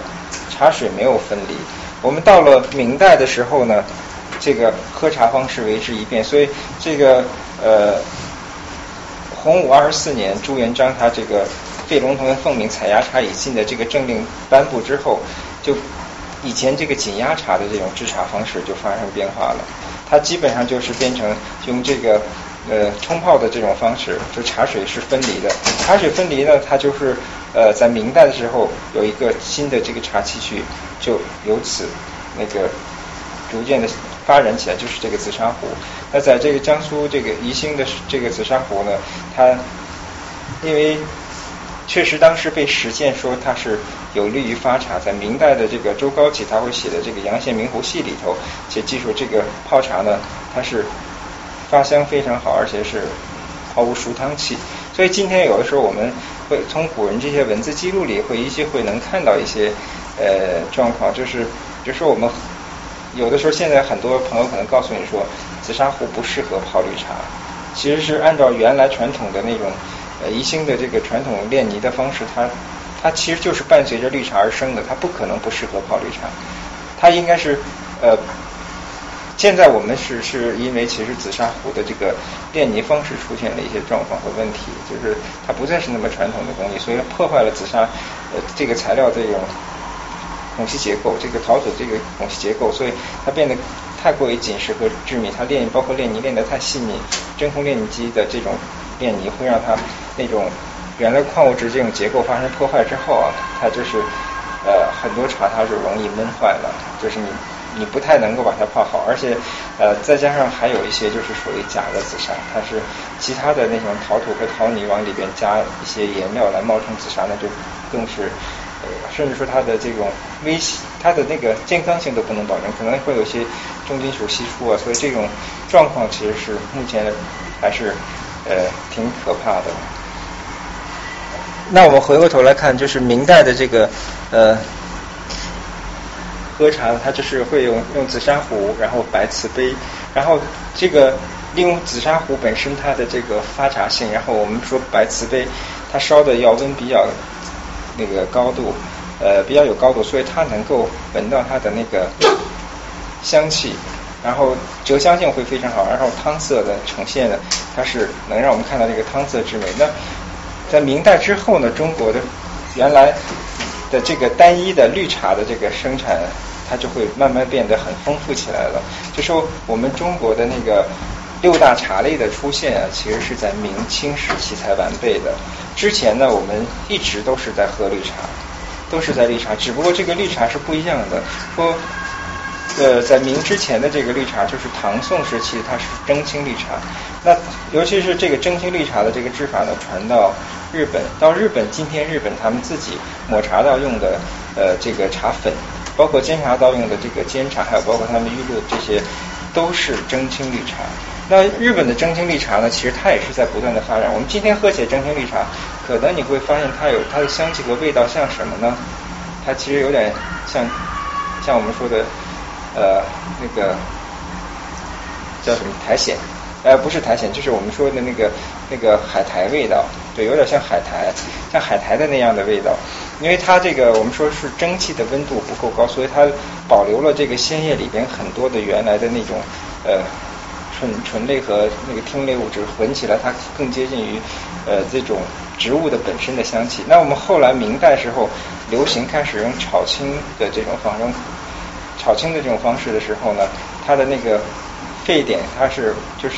比如说我们说炒龙井，它瞬间最高的高温度是要接近两百度的，甚至超过两百度，所以它很多这种比较低沸点的这种草青类物质，它是会蒸发掉。所以我们中国绿茶喝起来非常的那种香气高扬，特别鲜爽。其实跟那种日本的绿茶不太一样，其实是加工工艺不同。那在这个基础上，后来逐渐的又会中国的出现什么红茶。然后包括我们说黄茶，还有白茶，还有包括呃乌龙茶、黑茶，就这些茶逐渐出现和完备。那正是因为有了这么丰富的这个茶类之后呢，其实中国各地喝茶的这种方式呢，会逐渐的就是有有不同，就开始逐渐丰富的这种泡茶方式。那用比如说用紫砂壶是一种传统，那我们其实有时候还会见到什么用盖碗泡法，用盖碗泡。那刚才其实我们有一张图片，我不知道你们注意到没有？我特别指出了那那张图，那张图是用碗，是用茶碗泡，是可以用茶碗来泡茶。所以呃，我我们来看一下我们现在这个喝茶的这个器具。对，这是刚才我们看到的那个竹炉，那个搅乱竹炉和那个呃沙吊。沙吊呢，其实就是我们说平时煮水的这个壶。因为它为什么是侧柄呢？是因为原来。我们其实到明代，我们看到古画上看到他们在郊外喝茶的时候呢，他们大家都是矮桌席地而坐，所以这个翘起来侧柄的这个柄呢，矮的时候你拿起来非常的顺手。所以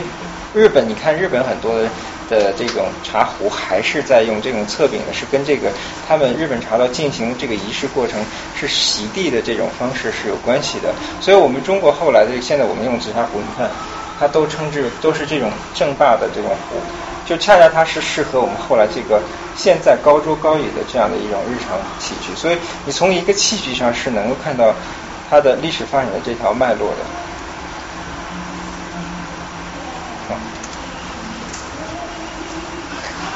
对，这就是我刚才说的那个那个茶碗的那个那个。为什么用茶碗？我们知道这个茶碗呢，它是敞口，比开口比较大，所以呢，用碗来泡茶，它是你看那边有两只，一只呢是用来泡茶，一只呢就是用来盛茶的，所以在夏天特别适合用碗泡法，因为我们知道夏天往往呢，呃，其实会，尤其炎夏的时候啊，空气湿度比较大，气压比较低。那个有时候你那时候泡茶呢，你会发现平时你喝的很好喝的茶，在夏天往往不太好喝了，就是因为空气湿度大，而且还比较闷热，所以气压低的时候，那个茶容易喝到那种那种闷沉的那种味道。但是，所以碗泡法呢，其实尽可能去解决这个，它跟外面空气接触比较大，它降温呢会比较快。而就是说，你瞬间有些茶呢，你你用这个注水下去的话，你那个。热量会把那个茶的那个香氛类物质激发，但是它同时它跟上面空气接触的面积比较大，它降温也会比较快，所以它不会把这个茶闷坏。所以这是呃这个碗泡法。虽然碗泡法呢是我们后来这个近近些年吧把它提炼出来的一种泡法，但实际上呢，我觉得这个甚至它不能说为是我们谁来把它。所谓创造出来的，而这种思想，我认为都是从古人的这个喝茶的这种脉络，从唐宋的那个那个用碗茶碗喝茶这种思路一脉相承而下的。好，对，这部分呢，我觉得可能是我们喝茶喝到一定程度，这就是你会观察到你那些细微的这个。感受就比如说我们喝茶的时候，呃，如果说是我们用炭火来烧来烧的时候，你会发现你在这个行动过程中会有非常多这样细微的声音。这么多细微的声音呢，你能够听得到，它不是嘈杂，不是不是那个慌乱，或者是呃忙碌的那个时候，它恰恰好是你内心最平静的时候，你才能够。听得到这样细微声音，所以，呃，我们有的时候在泡茶的时候，你那种安静和专注，其实是需要你能够通过，呃，你这样让自己去观察这些细节的时候，你心就会慢慢的收拢回来。好。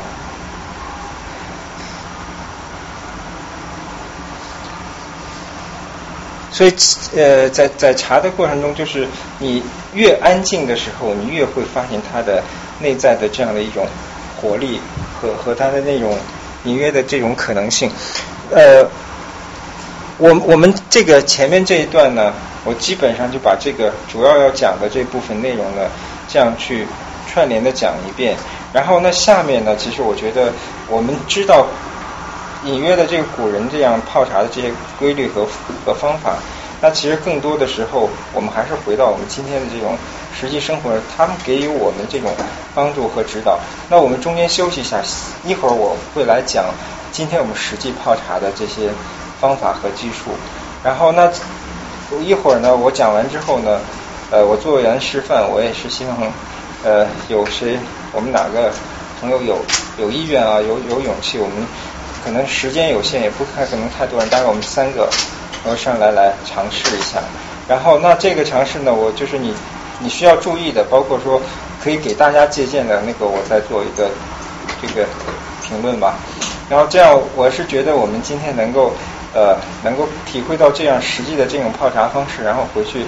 我们尝试开始用这样的方式来练习泡茶，那可能是。是我们今天这个更有收获的部分，因为我觉得所有茶的历史的这些部分，其实我不太喜欢照本宣科，而且你如果有足够兴趣，你是有足够的时间和信息来源可以获取。但是真正有价值的，我觉得我可以给予你的是我这么多年积累下来的泡茶的这些心得。所以我觉得可能是下一部分，呃，就是是我们回来来重点来练习这部分的部分。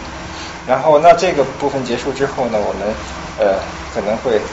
会有一个给大家留出一个提问的时间，因为今天时间可能有限，我觉得我想讲的东西特别多，但是这个时间上可能呃这样安排的话，那可能更更直接有帮助吧。好，我们我们下面就休息多多多久？休息十五分钟吧。嗯。呃，大家如果想上洗手间的话，出门左转再右转。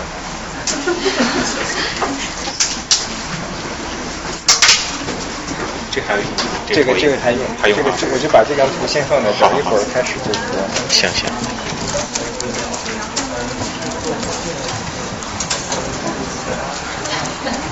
你收到了吗？什么呀？没看出来，我没看。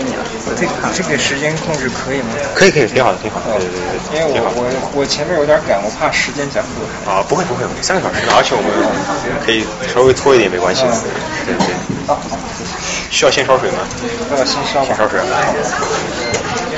您您加水。好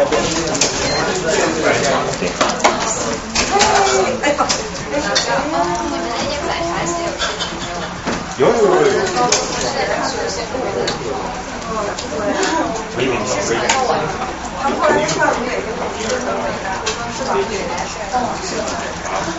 不好意思。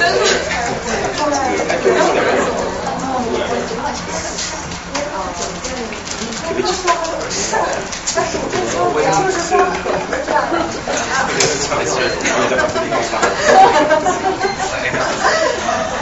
很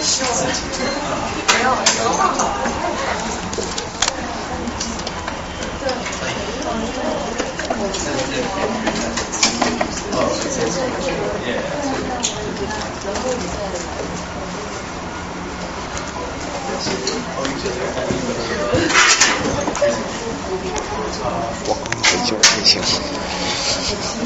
怎么太热了哈？这个这教室空调不太行，这都不行吧？进入空间是不是都不好？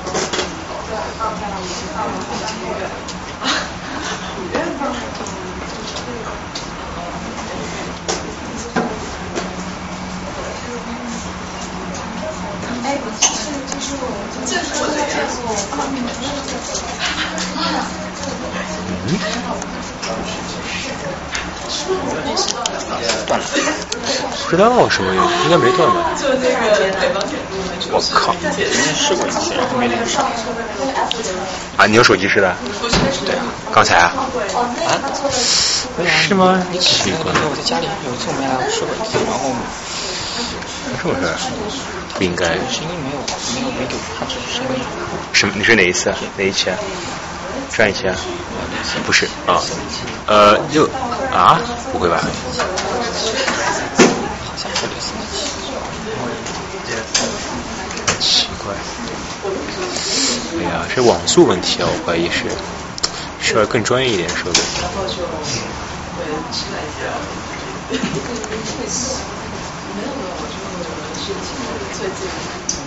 最近最近有的时候懒得出门，然后就平时是没看到。对啊，但是这个最近是。就互相这样的话，没有占有。家里有系统的备份，这个可以。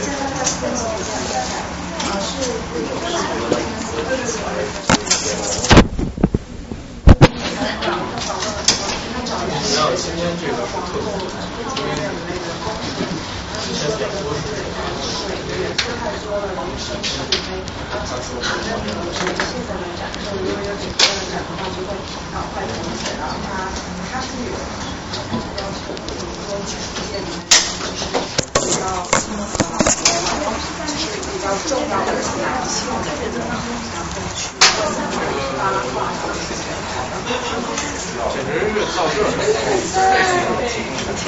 绕了一大圈。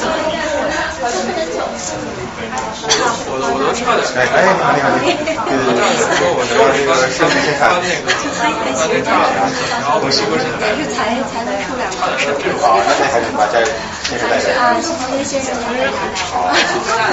辛苦辛苦，真不容易。是不容易，我一点之前家里出来，然后出来以后，因为我出来然后在那儿游行，对对对对对。看过来，走走那个警察也让过，旁边绕绕绕绕了两两半小时。三十四节会，三十四节会不经常会不经常会。对，我今天也没也没也没也没遇到这个游戏。我们是觉得在一起去了一还有反同性恋的这个游戏。没有看到，但是我当时那个心态，我就已经就是说，就是说你你你不要把路挡成这样。对对对他不让他不让人过，是吧？只有只有三十四节才能可以走。是啊。只有三十四害得我绕了一大圈。单独的一个。Jesus never forget, I never forget and I never forgive sing 实际上，对于男生来说，这个支持同性恋实际上特别支持男同性恋，很重要。对，为什么呢？因为男同性恋吧，一般身材脸脸也弄得比较小。这个，如果这些人跟你一起抢，跟我们一起去抢抢姑娘的话，还抢不过。对吧？他不是，就是，不是因为帅哥所以，是因为同性恋之后跟女孩子会打。男生我以前我以前之后也是去看的那个，然后那个男生他会跟我穿那个，他完全没有那种注意，我不觉得气了。是是很电影，每次我在我是看见他的总是受不了。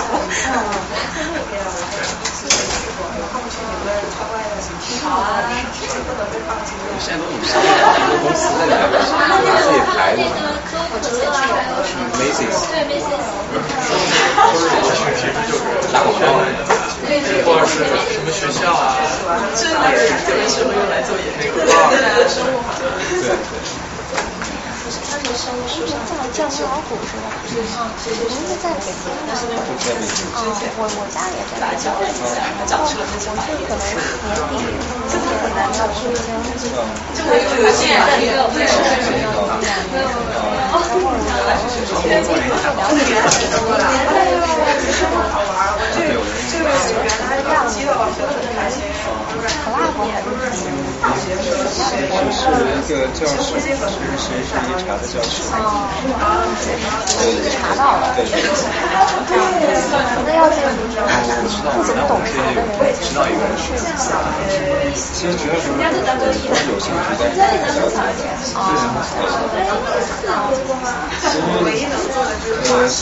因为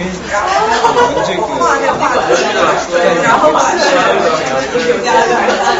他自己设计，所以他跟我们动不懂或者是以前我原来也在 Map 上。我这是学生，这都是学生。哎，你也是一直学对。那我就是有，但是后来我不是了，我又回去觉得什么都想不通。这个看脸就能看出来。这个我如果战斗力强到一个你看，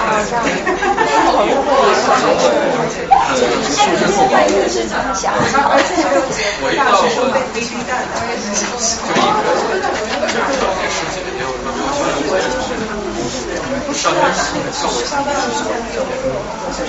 当然了，孩子就老年人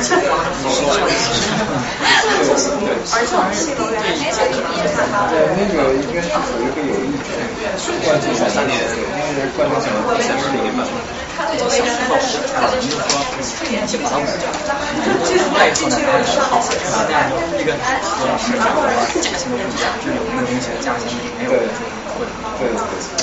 对。好，其实是才就是没是应该是这个是那我们这个它不是不是一般的那个美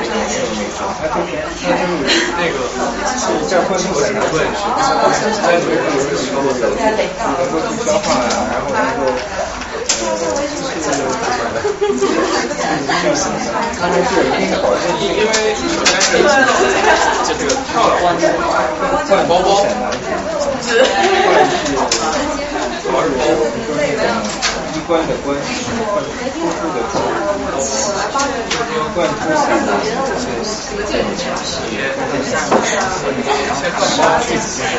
来了这这个我们就是这个奢华感，进入这种回归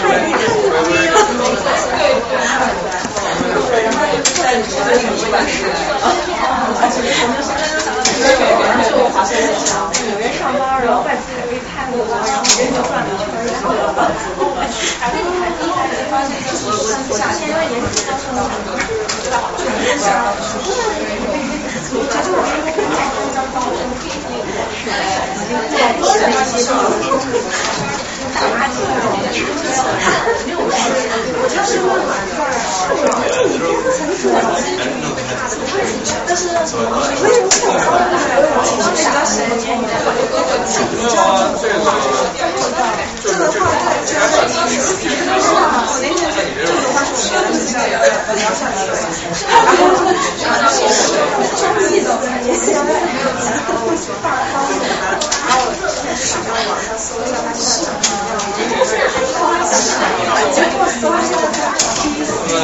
对什么样的？啊，反正就业还行。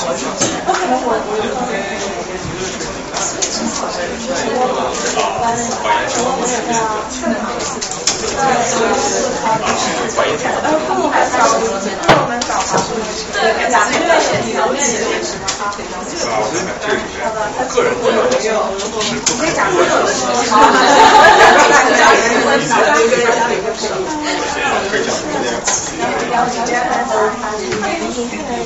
不我在这里。这是谢谢谢谢。专业专业。没有，那几个人呢我们班的，他们是我最近企业有钱，最近开始够。大概能够一百多张，就是稍微他们然后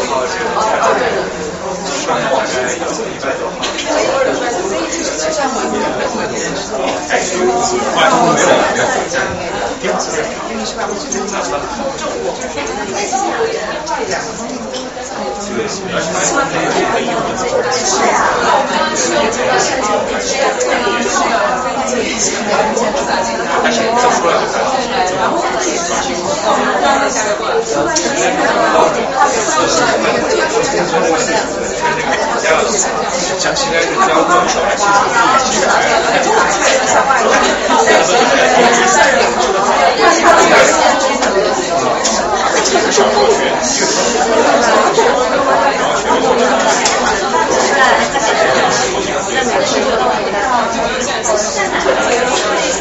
心理学发展的话，人心理、人心，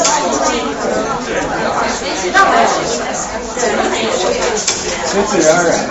你这块好像不少，真的真的，家长学生哦，去带教，去带教，去带教，不要上交了，啊，啊，这样这样，说一说，你说一下，你说一下，我是我去年是现在带教了一次。次，先是茶之前先交一通知，好像是哪个饭，到了中间吃饭，其他人，实际上都是一样的。上学，非常好，出来挺傻的，因为大家不一样。可能是因为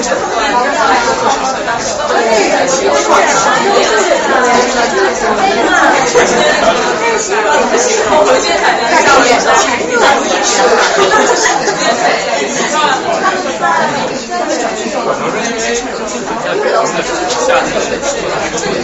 天，在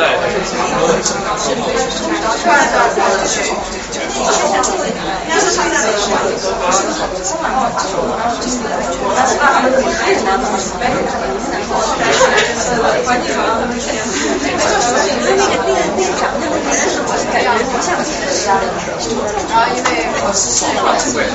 看男配朋友，不是看老公，根本量也是最自然的，就我凭借这个状态。然后就说你现在也是那个老公也是咱有伟大的事情。呃，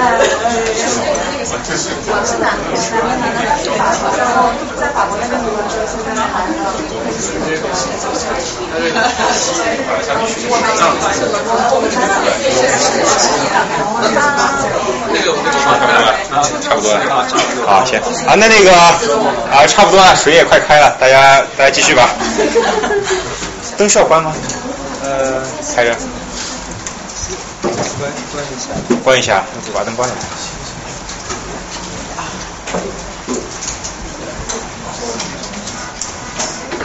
呃，我们其实简单也是梳理一下，就是呃，我们中国这个这个茶从思想上发展的几个阶段。因为第一个阶段呢，我们说，呃，关于中国茶最初的发现起源是来源于神农，呃，神农尝百草，真正七十二毒，一图而解。所以那个阶段呢，我们说茶是一个药用阶段，就是它是对于人来说它是一味药。那第二个阶段呢，它其实是我们说一直到唐宋时期，就是那么漫长一个时期，它里边加东西，然后一直把它吃下去。其实我们说称之为食饮时代，它把茶就像饮食一样。然后那到了第三个阶段，就是明代之后，我们说呃它是品饮时代，就茶水分离的这种形式，它其实并不是太单纯。关注于它茶的这种物质性，其实我们说在唐代的时候，这个茶其实风行的有一个原因是什么？它是跟着禅宗，这个禅教大兴的时候，它传播出来，是因为在坐禅的时候，它是不允许吃东西，就是它过午不食，它晚上不吃东西坐禅的时候，但是它可以喝茶。那个时候我们知道，那时候茶和今天茶不太一样，它就像刚才说，它加了很多东西，它可以代替一部分这个饮食的这种功能。那我我们说到了这个明之后的这种品饮时代，就是茶水分离这样的一个泡茶方法，它其实会越来越脱离它的物质性，然后进入精神性。当然，本身茶物质的这种通过特定工艺这个加工之后，它所带来的那些直接感受和带来内心的一种呃触碰。和包括我们通过一定形式这种喝茶的方式，进行寄情于自然的这种喝茶方式，它会呃融合达到一个另外一个一个层次的东西。所以我我们下面的这个泡茶呢，其实这种喝茶的这种方式，其实是呃借由喝茶这件事，然后让你能够体察到很多的细微，然后这个细微最终其实回向是。方向是是指向自己内在的那种感知的，那咱你你会呃用一种抽离态度来看的时候，可能很多东西你才能够细微的感受到。那这个我我放在这个这个屏幕上的这张照片是我们今年春天的时候一场茶会一个呃同学的照片，他也是学茶一年多的时间，就是这个场景呢，其实是当时抓拍茶会开始前抓拍的。呃，这么一个镜头，因为他在自己在在准备之前，其实是一个心态的一个准备，一个沉思。然后呢，这个呃过程里头，其实是会让你在一个梳理这么一个姿态下吧，然后你内心一个很平静的时候，它反倒就像是一个呃平静的水面或者一个平静镜子，它反倒是能够看让你看到很多的东西。所以从这个角度来说，我们说虽然。现在很多时候滥用呃这个茶禅一味，其实这个茶和禅并不代表说你一定是一个什么样宗教倾向。我们有同学其实问过这个问题，他只是说这个禅呢其实是人人可以触摸到的这样一个境地和境界，它是既有种种的，当然它的修为次第是很高深的，但有的时候我们是借由喝茶这样的一个让你有有兴趣开启，让你能够。沉静安静下来去体察那瞬间，自己跟自己在一起的时候，你其实是能够触摸到那个东西。所以我们在泡茶的时候，嗯，很多时候我们容易把它单纯当做一个一个消遣。你喝茶的时候很容易就是一边在泡茶，你老在想其他的事情。但是我我们你回过头来，你会发现它真正的滋养的时候，就是在你喝茶的时候，你心要跟着你的动作在走。你跟着你泡茶的时候，你任何一个细微动作你不滞留。如果说这个动作，我们说我做的觉得不顺畅，或做的不太对，你也不要管它，你也不要心跳到前面去，说我下一个动作还没有轮到他做，你已经在想我下面要在做什么。你就是只是安然的去做你现在该做的事情的时候，你就会体会到那个茶给你的那个滋养。这个部分呢？也是会说，我们有的时候会会会觉得说，我平时太忙了，然后我虽然也很羡慕这样喝茶方式，我觉得，但是我时间不够用怎么办？其实恰恰是错了，就是你会发现，你越忙越匆忙的时候，你有这么一小段时间能让自己这样去沉静，他甚至不用去想你日常的那些生活和工作时，你只要有这么一个小小的这么一个空白的一个片段去梳理，你会你在走出来的时候，你会发现你。全然是不一样的感觉，就是那些杂乱无序的东西，似乎它天然已经是有了一个通道，就是它你你好像就能够很清楚的看清它是什么，所以这是我才认为茶这种喝茶方式存在的一个价值和意义，不然的话它就是另外一种消遣，它没有什么实际的那种给你的帮助，所以这也是为什么说到现在为止，我也是呃，包括我 到纽约这些天，我每天晚上都是会给自己泡茶。就是，这是就像你在练功一样，就是你要把握住说你在泡茶的时候能够全然进入，然后你的心是跟着你所有的身，你的身心是不分离的这样的一个状态。所以我下面呢，然后我先来泡茶，然后你当然你我们毕竟是在在第一次接触。呃，你即便有以前有泡茶习惯，可能跟这个也不太完全一样，没有关系。就是一会儿我同学上来做，你体会到的是什么呢？就是你让你自己的感觉和你的手势同步在运行的就可以了。你不一定会纠结在说我这个动作做的规范不规范、准确不准确上。所以这个是我，所以你们当然一会儿看认真去看我在泡茶这个过程，因为这个泡茶的过程。是建立在我非常多次练习，我们说他能够把茶泡好的这样的一个行为逻辑之上的，就是你的呼吸，包括肢体动作的这个这个角度这些问题都会，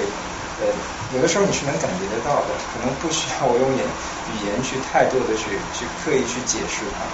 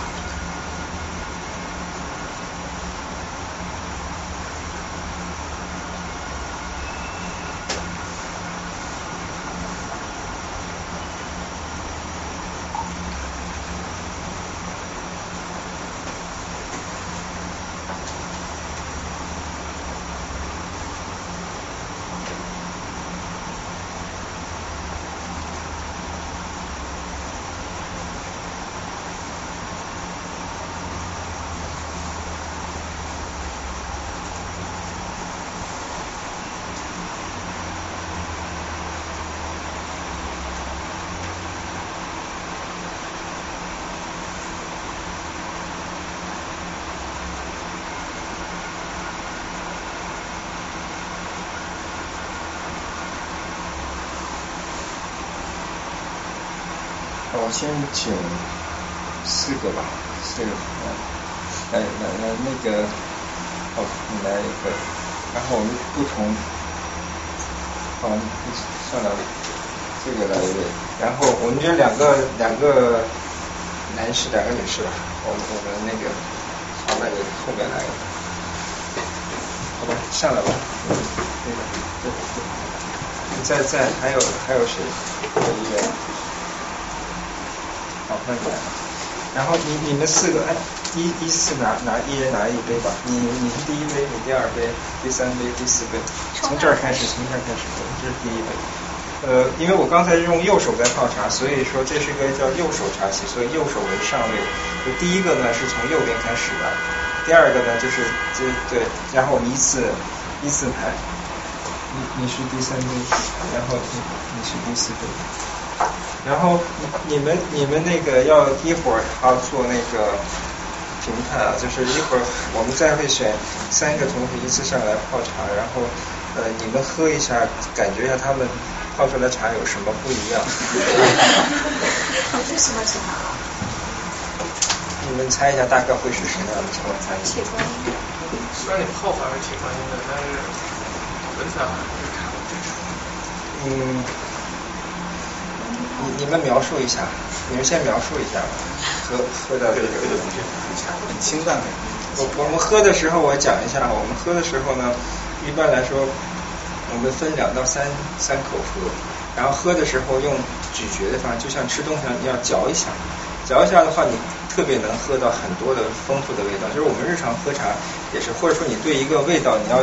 通过口腔来辨别的话，你用嚼的方式会比直接吞咽方式要要清楚的多。所以这也是我们一个喝茶一个小的技巧。而且你分两三次喝，第一是避免它过于烫。第二就是说，你两三次喝的时候，它的温度会渐变。其实有茶就是这种特别微妙。其实你你特别粗率，你就会忽略过去了。但是你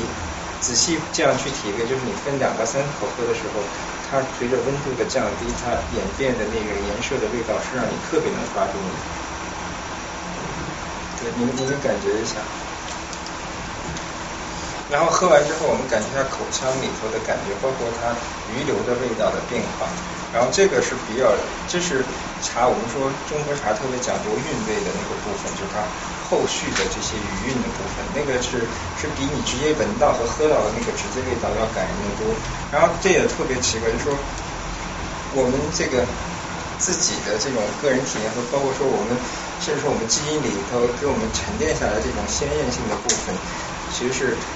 特别有意思，就是你们去喝这个西式红茶，西式红茶基本上它没有韵，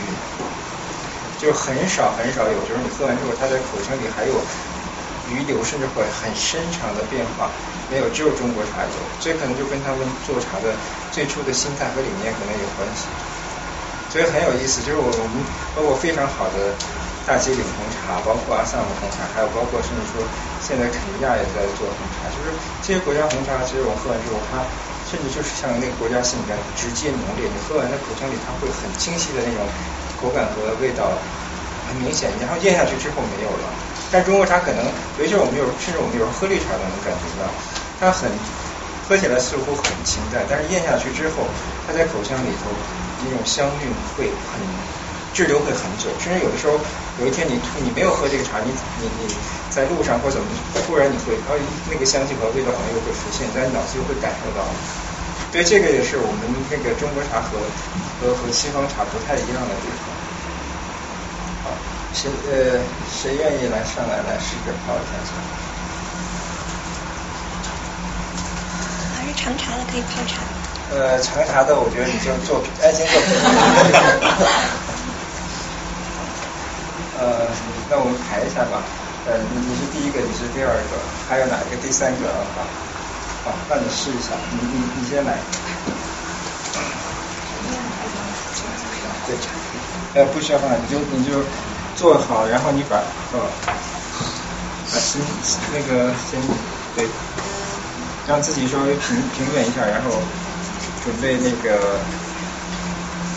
你熟悉一下这个器具，然后。准备就开始泡你这个泡茶。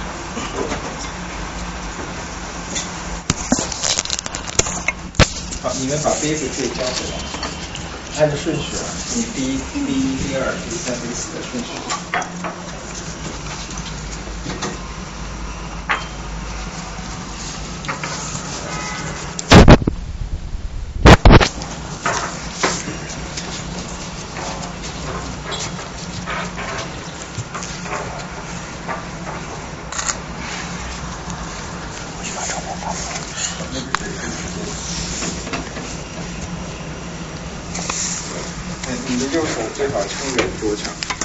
身体是平稳，我们注水的时候注意身体是正直的，我们不要歪着头，也不要身体是倾斜的。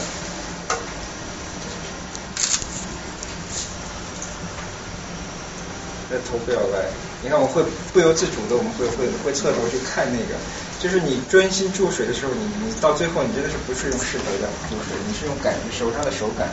只要注水注到这容器之中，你会微微的能感觉到那个水。通过你手的时候，它的那个壶的重量其实是微小的那种减轻，你都是能感觉到的。其实我们泡茶是慢慢会进到这个系列的时候，你的心就会沉淀下来。好，那我们开始下。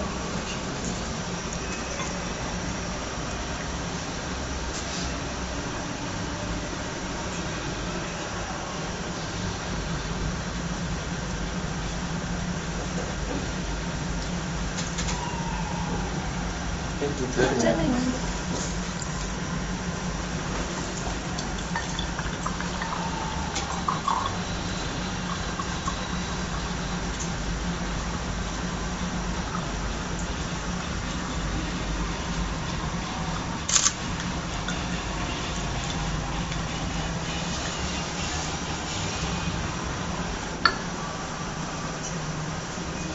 但是你现在出汤没有倒干净。对，一定要倒干净。不倒干净的话，剩下的这个水呢会残留在这个壶壶壶底部。你就想你的茶叶会有这么就因为这么一点点水，它就会一直浸泡着，然后那个它的浓度和然后包括一些苦涩因物质就释放出来了。所以这就是为什么我们很多时候泡中国的像这种泡法的时候，要求必须出茶出干净。然后有有的时候可能说这个茶并不苦涩，我浸泡久了，它你也会觉得它不苦，但是它喝起来茶汤混沌，口感层次不清晰。你就分到分到那个女杯里就好。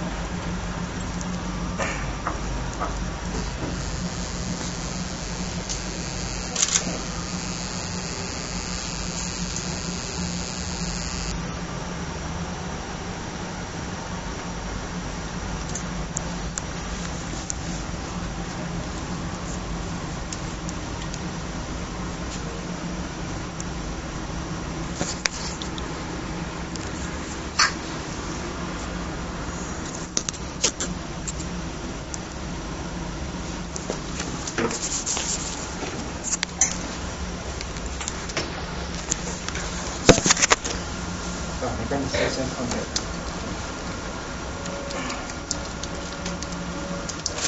好，那你们你们依次来拿你们的杯子。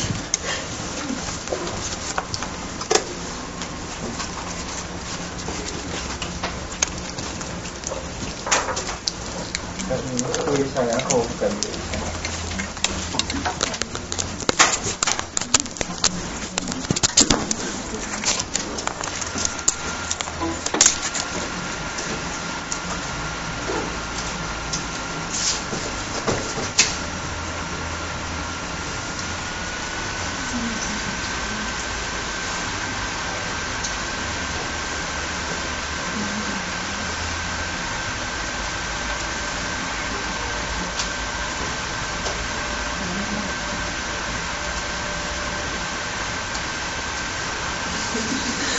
喝出和和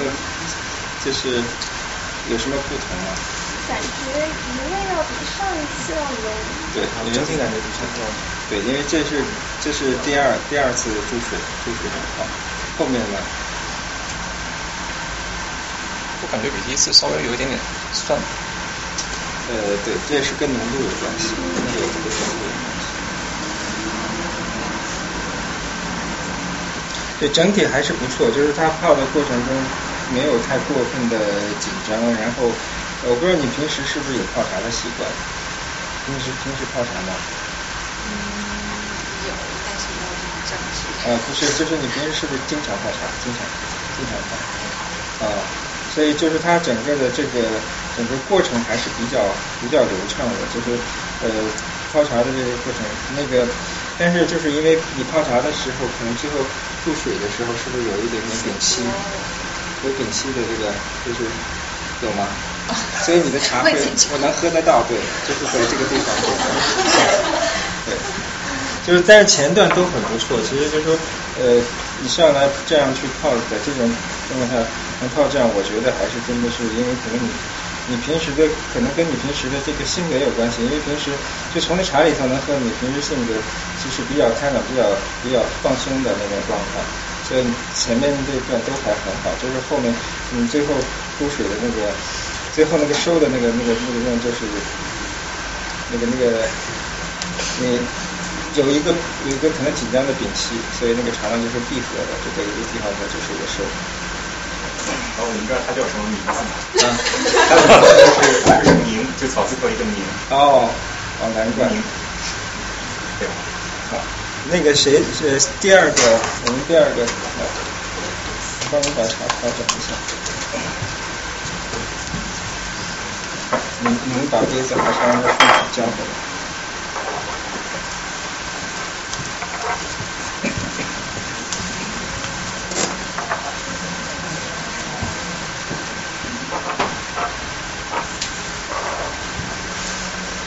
对，你按照你自己的那个感觉来，来来调整一下这个气质。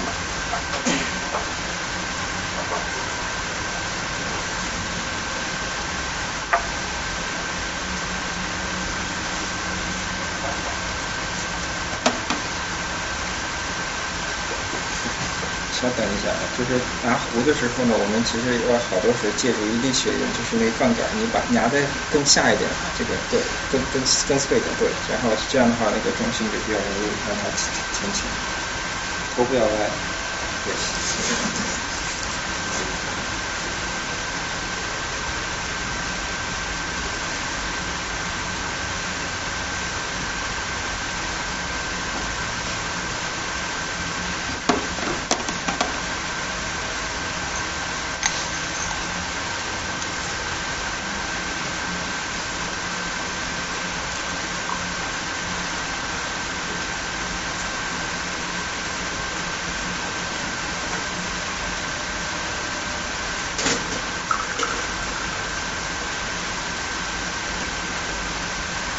我们不要做那个上下抖动的那个动作，就上下抖动的一个动作，其实它第一它无助于你水的流出，但是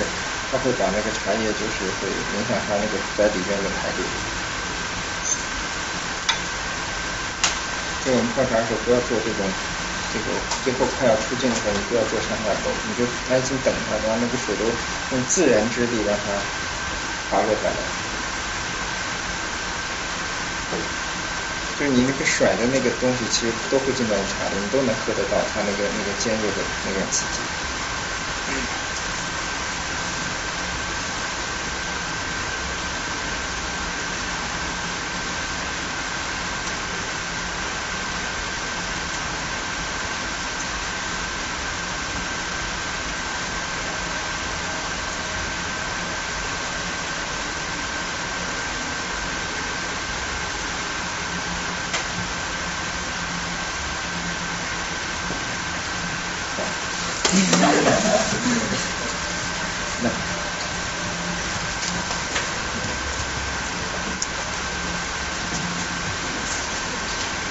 那要要要依次，你们要描述一下啊，就是你们喝喝喝到泡的茶之后，你们的那个，我我们拿了一杯茶，就是就是先先闻一下它的香气，然后我们再再喝分分两三次再喝，就是这样的话，你比较能够承认认识这个茶的味道。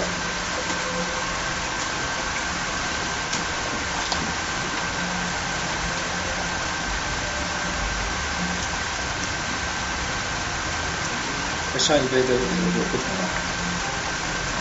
稍微淡一点。我感觉更更甘甜。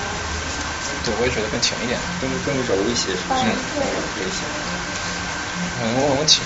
啊，可以。就你刚才说那个，它倒茶的时候就不要上下抖动，会影响茶的排列。但是我刚刚就是在看，嗯，就是您那个最开始做的时候，每次倒完茶后有一个那抖一下的那种过程对，这个不就是在影响它的排列吗？对，就我这个就是有要影响它的排列，就是 因为它，因为在在你你看这个这个壶里头，这个茶饮起到问它是侧着的，它是侧着的，然后你你你你们可以看一下，是。对，我的抖动就是让它回到它的中心位置上去。你再你在这看，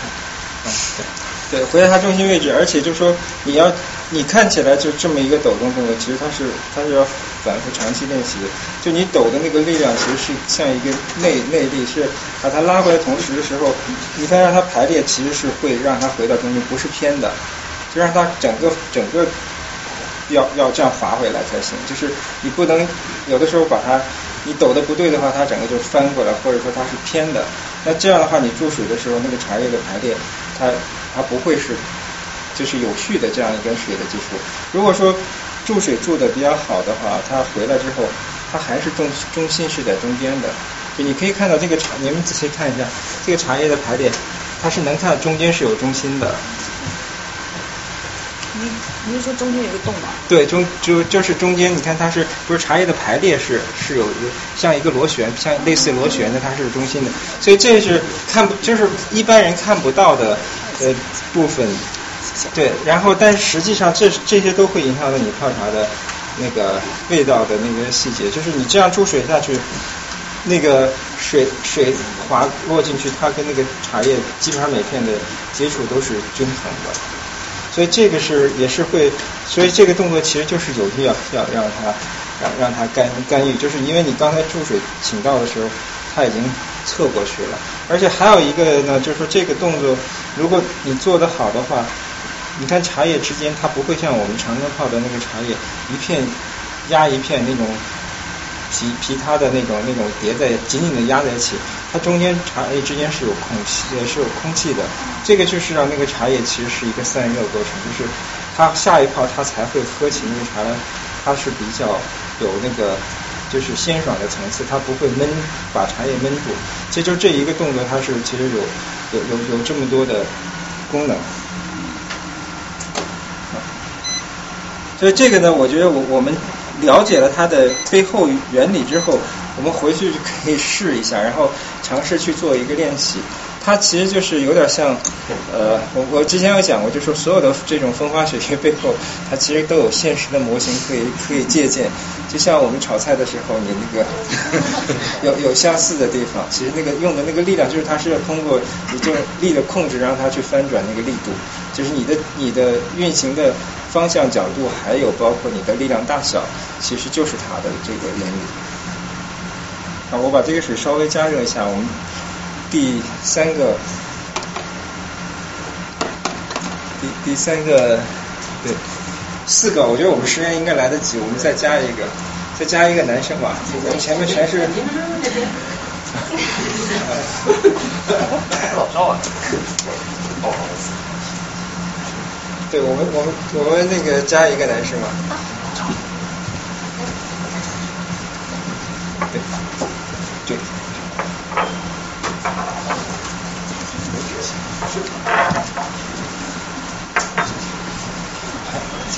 我我们那个。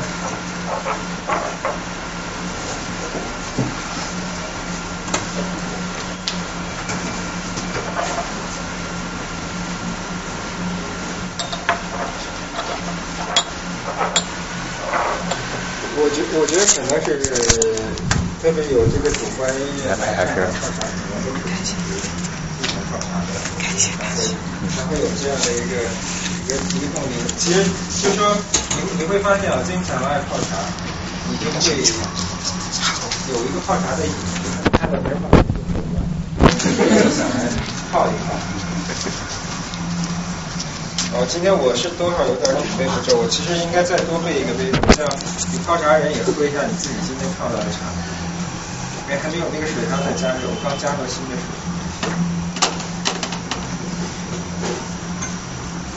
林老师，那个那个加热的那个温度是是怎么样的？呃，这个是要求加热到一百度。啊，这个是要沸水。对。呃，是这样，就是。呃，我们常经常就是水和茶的这种温度，其实是是是关系到你所喝的味道。我们比如说我们泡绿茶的时候，您看很多教科书甚至呃那呃就是一些资料上吧会说你要什么八十度的水，但实际上呢，呃如果说你的注水的方式对的话，其实一百度的水才能够充分的把这个茶的内质充分释放。所以这个注水方式呢，其实很重要。像呃。比如像我们刚才这样的这个注水，它要求呢水流，其实你要心里是能感觉得到，它是平稳的、柔和的。就是你要你要自己去通通过练习，你用内心去感受得到，你注出来水是柔和的，不是大力去冲的。就是泡任何茶其实是要柔和，就是它应该是柔中带刚的那种那种力量。这样的话注出来那个茶汤，它是其实是喝起来才是和谐的，它是会让你觉得它韵味层层次丰富，但是又又是有很多的那个呃内在的部分。然后如果说你是直接把水，我们注水的时候，我们不要把水直接浇在茶叶上，我们不是说劈头盖脸的淋在茶上，我们其实把那个茶叶呢，就是还是讲究它是有一定的生命力的那种。呃就是一个鲜活生命，就是你让它绽放的时候，就相当于说我们在泡温泉，水是从下面往上慢慢升起来的时候，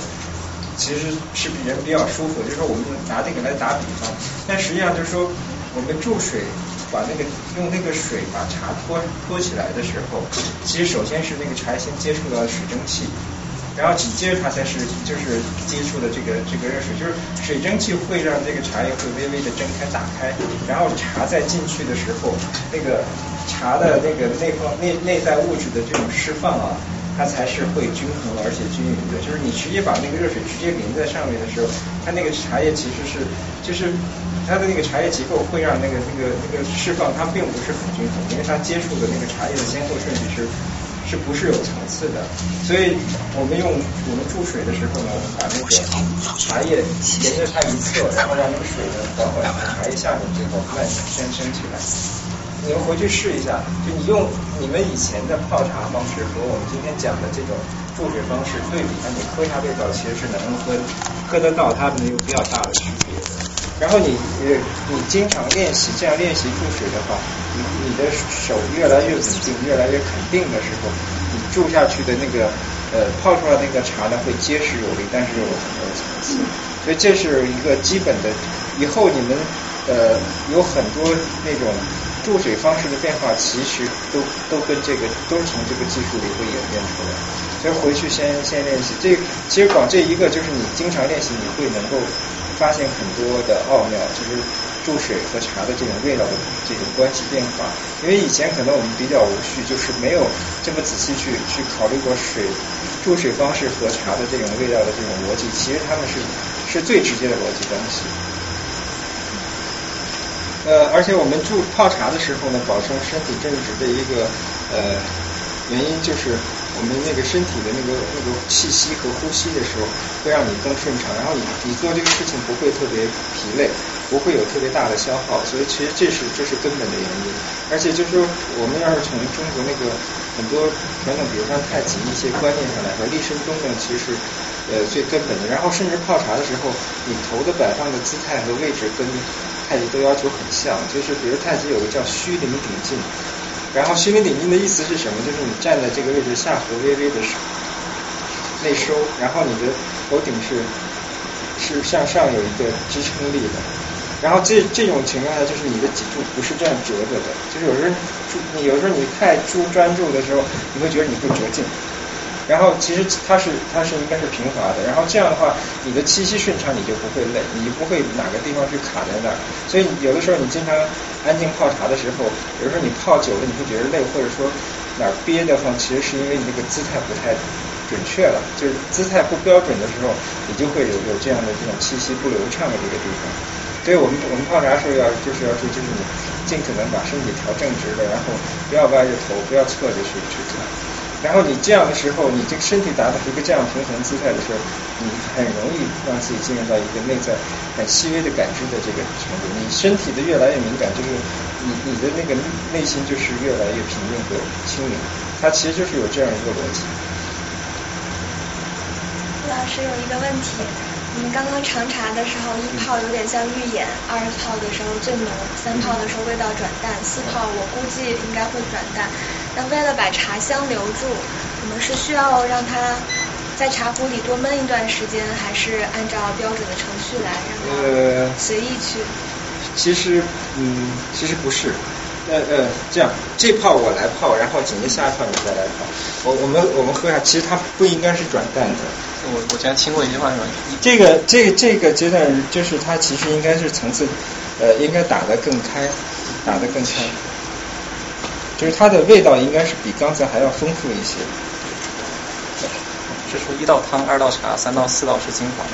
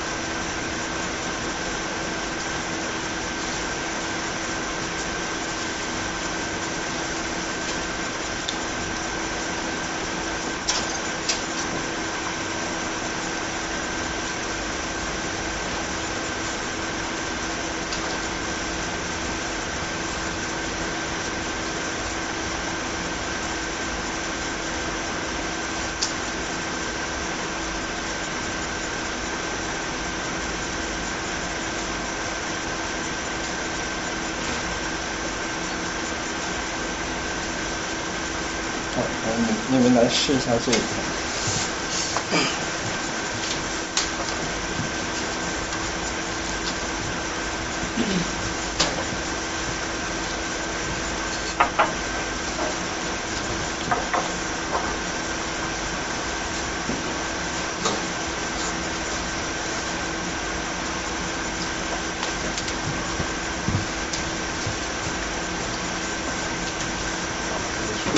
可以用。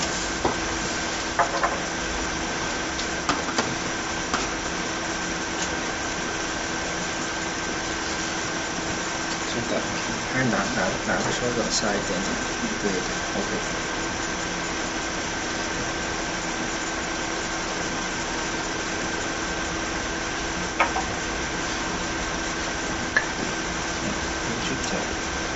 确实省一点力。嗯。对，所以有的时候这些细微的小的角度都都会有影响。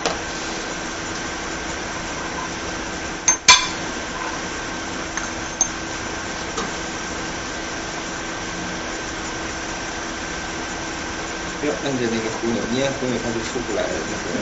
水就就你把那个就气那个空气的那个。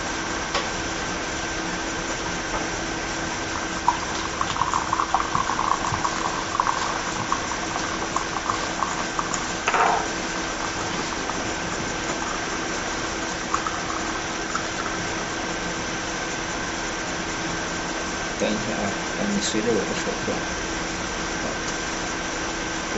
好，对，这样才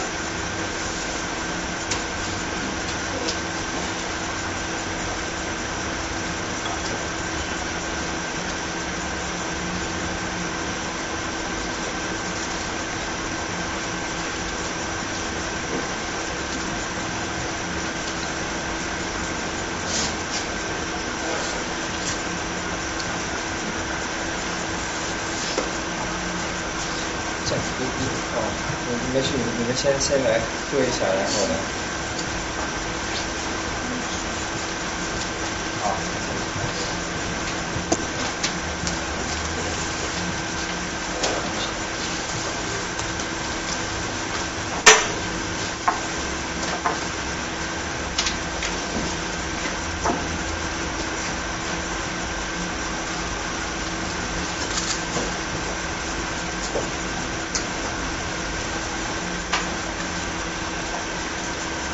和刚才比呢？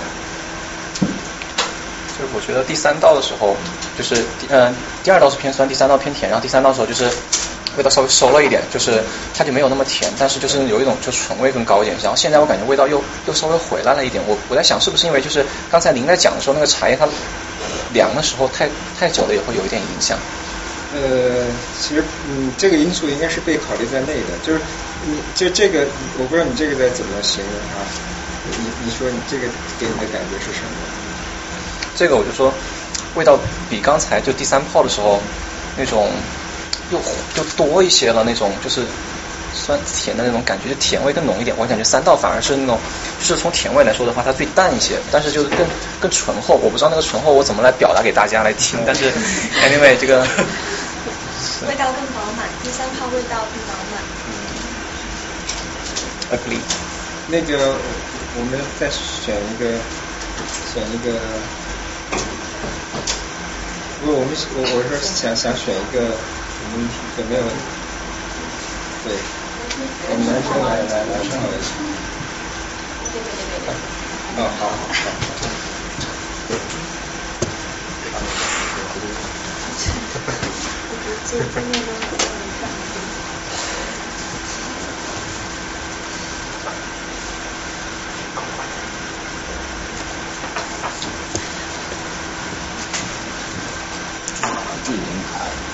开了，这个是可以可以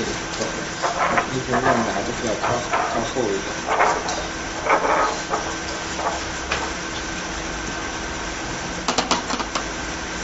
是大部分的茶都可以泡五六次吗？呃，绿茶可能没有这么高的耐泡程度。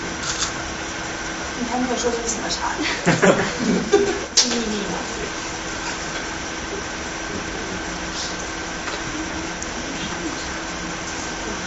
这个不是绿茶，这茶的叶子应该是发酵过的，我看了一下。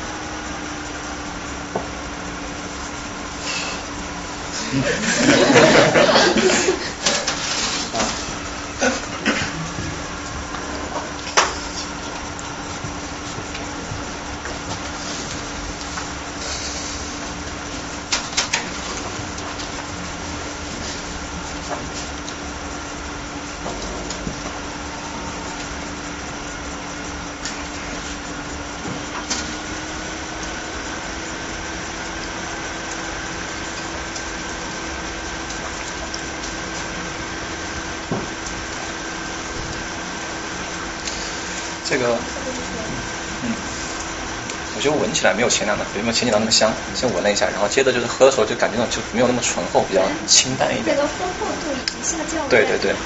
嗯。可能是泡时间很长，对，跟跟浸泡到这个程度有关系。然后呢，其实它它这个其实是它是这里边最紧张的一个，最紧张一个。其实不是看它形，就是它的茶水是紧的，特别紧。就是我一入口就就就是刚他泡他的紧张其实是藏在后面的，其实是是等于是全部前面都很好，就是到最后到最后才突然有那么一个小的结，这个是一开始就一开始就会有对，所以这个这个比较明显。然后那个这样我我们你你你你们先先不要去去评论，我我们依次你们四个泡茶人，然后说一下你们刚才泡茶的感觉好吗？你们、你们、你们的体会和感感觉，或者是你们刚才泡茶的时候的，或者是觉得收获，或者是描述一下。对，第一个。就是平时在家里就有时候会泡茶，但无论是这种形式，就是比较随意一点，所以第一次比较正式的做这些动作，然后就觉得看起来容易，但做起来还是比较难的。可能老师的一个随便的动作，可能平时练了很久才能做的那么从容。然后啊、有很多收获，比如说倒水的时候不能歪头，但这个细节没有注意过。啊、好。好，那你们先回你们的座位，然后对第第第二个是哪一位？我已经对啊，来，你你你来讲一下你的那个感受吗？感受对。其实其实泡茶比较少，我一般泡功夫茶，嗯然后就会带一点泡功夫茶的习惯，所以我就会把那茶汁要倒进，然后要点两点，然后要均匀的分配到每个杯子上。我其实很紧张，所以一直在等，只是控制上升不了。但我发现，其实我们还有很多东西要注意到，像老师从从茶杯里倒到那个，比方说那个雨让嗯云湖对对那边我们到的声音水声都特别响，但是您到的时候是没有声音的。然后其实像力道啊，或者是让或注水的方式啊，这些还是要注意。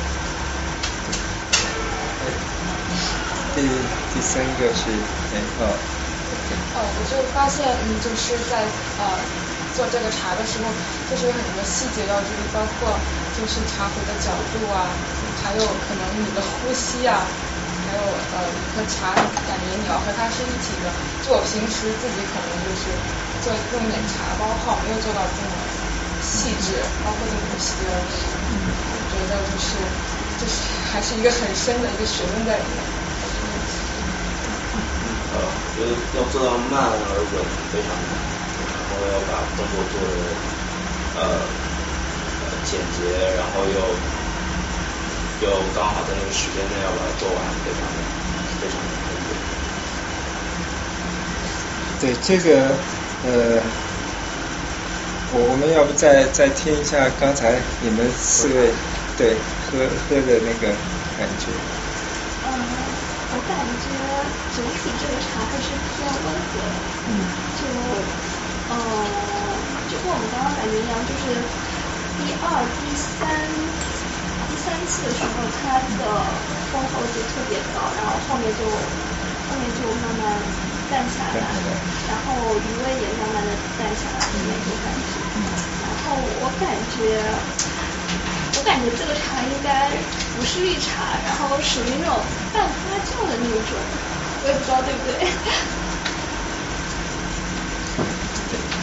行，我也跟他交流了一下，觉得如果是绿茶的话，味道应该要更清爽一些。然后尤其第一泡的时候，感觉吓了一跳，汤色比较清，但是味道其实很浓厚。然后每一泡的味道都很不一样。呃，不知道是心理原因还是怎么样，我觉得您泡的第三泡味道特别醇厚，就是那种从呼吸到从舌尖到舌根，一直到喝完一口以后要吐一口气出去，然后再通过鼻腔闻到的感觉，味道更浓厚一点，确实不太一样。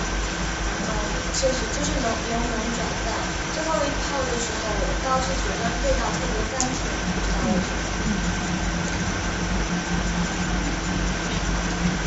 对对，然后我觉得感觉每泡感觉都不一样，有时候感觉可能稍微更涩一点，有时候感觉滋味一点，但整体还是。你最喜欢哪一个？啊，还真的还是你泡的这个。对，就就是感觉对。还有你你你们可以更更客观的来看。对。还有还有哪一个？嗯，对他们说那个由浓转淡那个过程，确实是我就不再重复了。然后这个嗯，确实是第四泡，因为就是我说它那个味道，就是它更醇厚一些，然后那个酸和甜那个地方，其实我觉得第三泡也很好，就是最喜欢还是三和四。然后那个我有一个疑问，是为什么就是您最后一直要强调找一位男生呢？这个我在想，这个我在想是不是因为这个这个这个男性他难道泡出来的茶里面有股味道不一？这个这个是我一种一种猜想，所以我现在就是带着这样一个疑问。呃，其实就说我们我这个也是说我我觉得茶茶给我的吧，我觉得我就在这个体会里头，因为其实我我在这个茶的教学上已经是呃有八年时间吧，呃对对六年时间六年时间，然后也有有也是学生超过一百个，我我其实是通过观察和感受能感觉到，就是说男女是确实是有差异，就是认知上就是我们可能有些是呃。其实更多，我觉得是反倒是是外在环境给我们的一种身身份的认定，然后让你会形成一种思维模式，然后你就会嗯，就会有的时候会干扰你对这个东西的客观的认识和理解。所以这个我我有时候会强调这个呃，就是让你们可以看一下，就是男女生我们感觉上的不同。但是有一个泡茶美跟不一样，其实是先天性的，其实有先天性的部分，就是呃男女生泡茶。但是我觉得现在到我们今天这个社会的状况，其实会会可能是它的那种呃叫什么呢？开放程度会让这个这这个区别会越来越模糊，越来越不嗯。呃，我觉得刚才其实是泡，呃，应该哪一哪一个？呃，应该是，一呃，第二个是是是哪一位泡？你泡的对吧？你第二泡他泡的茶其实是非常有力量的，其实很很有力量。然后因为我其实以前做过一种一种一种相测试啊，就说我们会有一个屏风，然后后面其实有有有男生女生各三个，然后他们只是在他们泡的那个下面是有标号，然后他们泡茶器下面有标号是一致的以外，其他外面人是完全不知道是谁泡的，只能最后对那个号码，但是实际上我们是能够知道。其实能喝出来男生泡的还是女生泡，这一点儿也不玄虚，你就会能够喝到那个里边的那个，就是，但是就从这个茶汤里头能喝到，就是我不知道你做什么样的工作，但是就从我喝你茶，我对你的性格，我是觉得你你你其实是是比较就，其实性格是比较有力量的，就是比较有主见的那种那种那种人。然后呃最后这个这个男生泡茶，他是我。他的他的茶其实是非常非常细腻敏感的，就是他的那种性格的那种那种克制，在这个茶里面也是一览无余的，可以喝得非常清楚，就是非常非常细腻。但是呃，而且他性格其实是偏有一点点，呃呃，就是对内向的那种那种那种那种部分，但而且性格特别敏感，他极其敏感，所以这个茶汤里是能够能够喝得到的。就是呃，其实我我们刚才就说。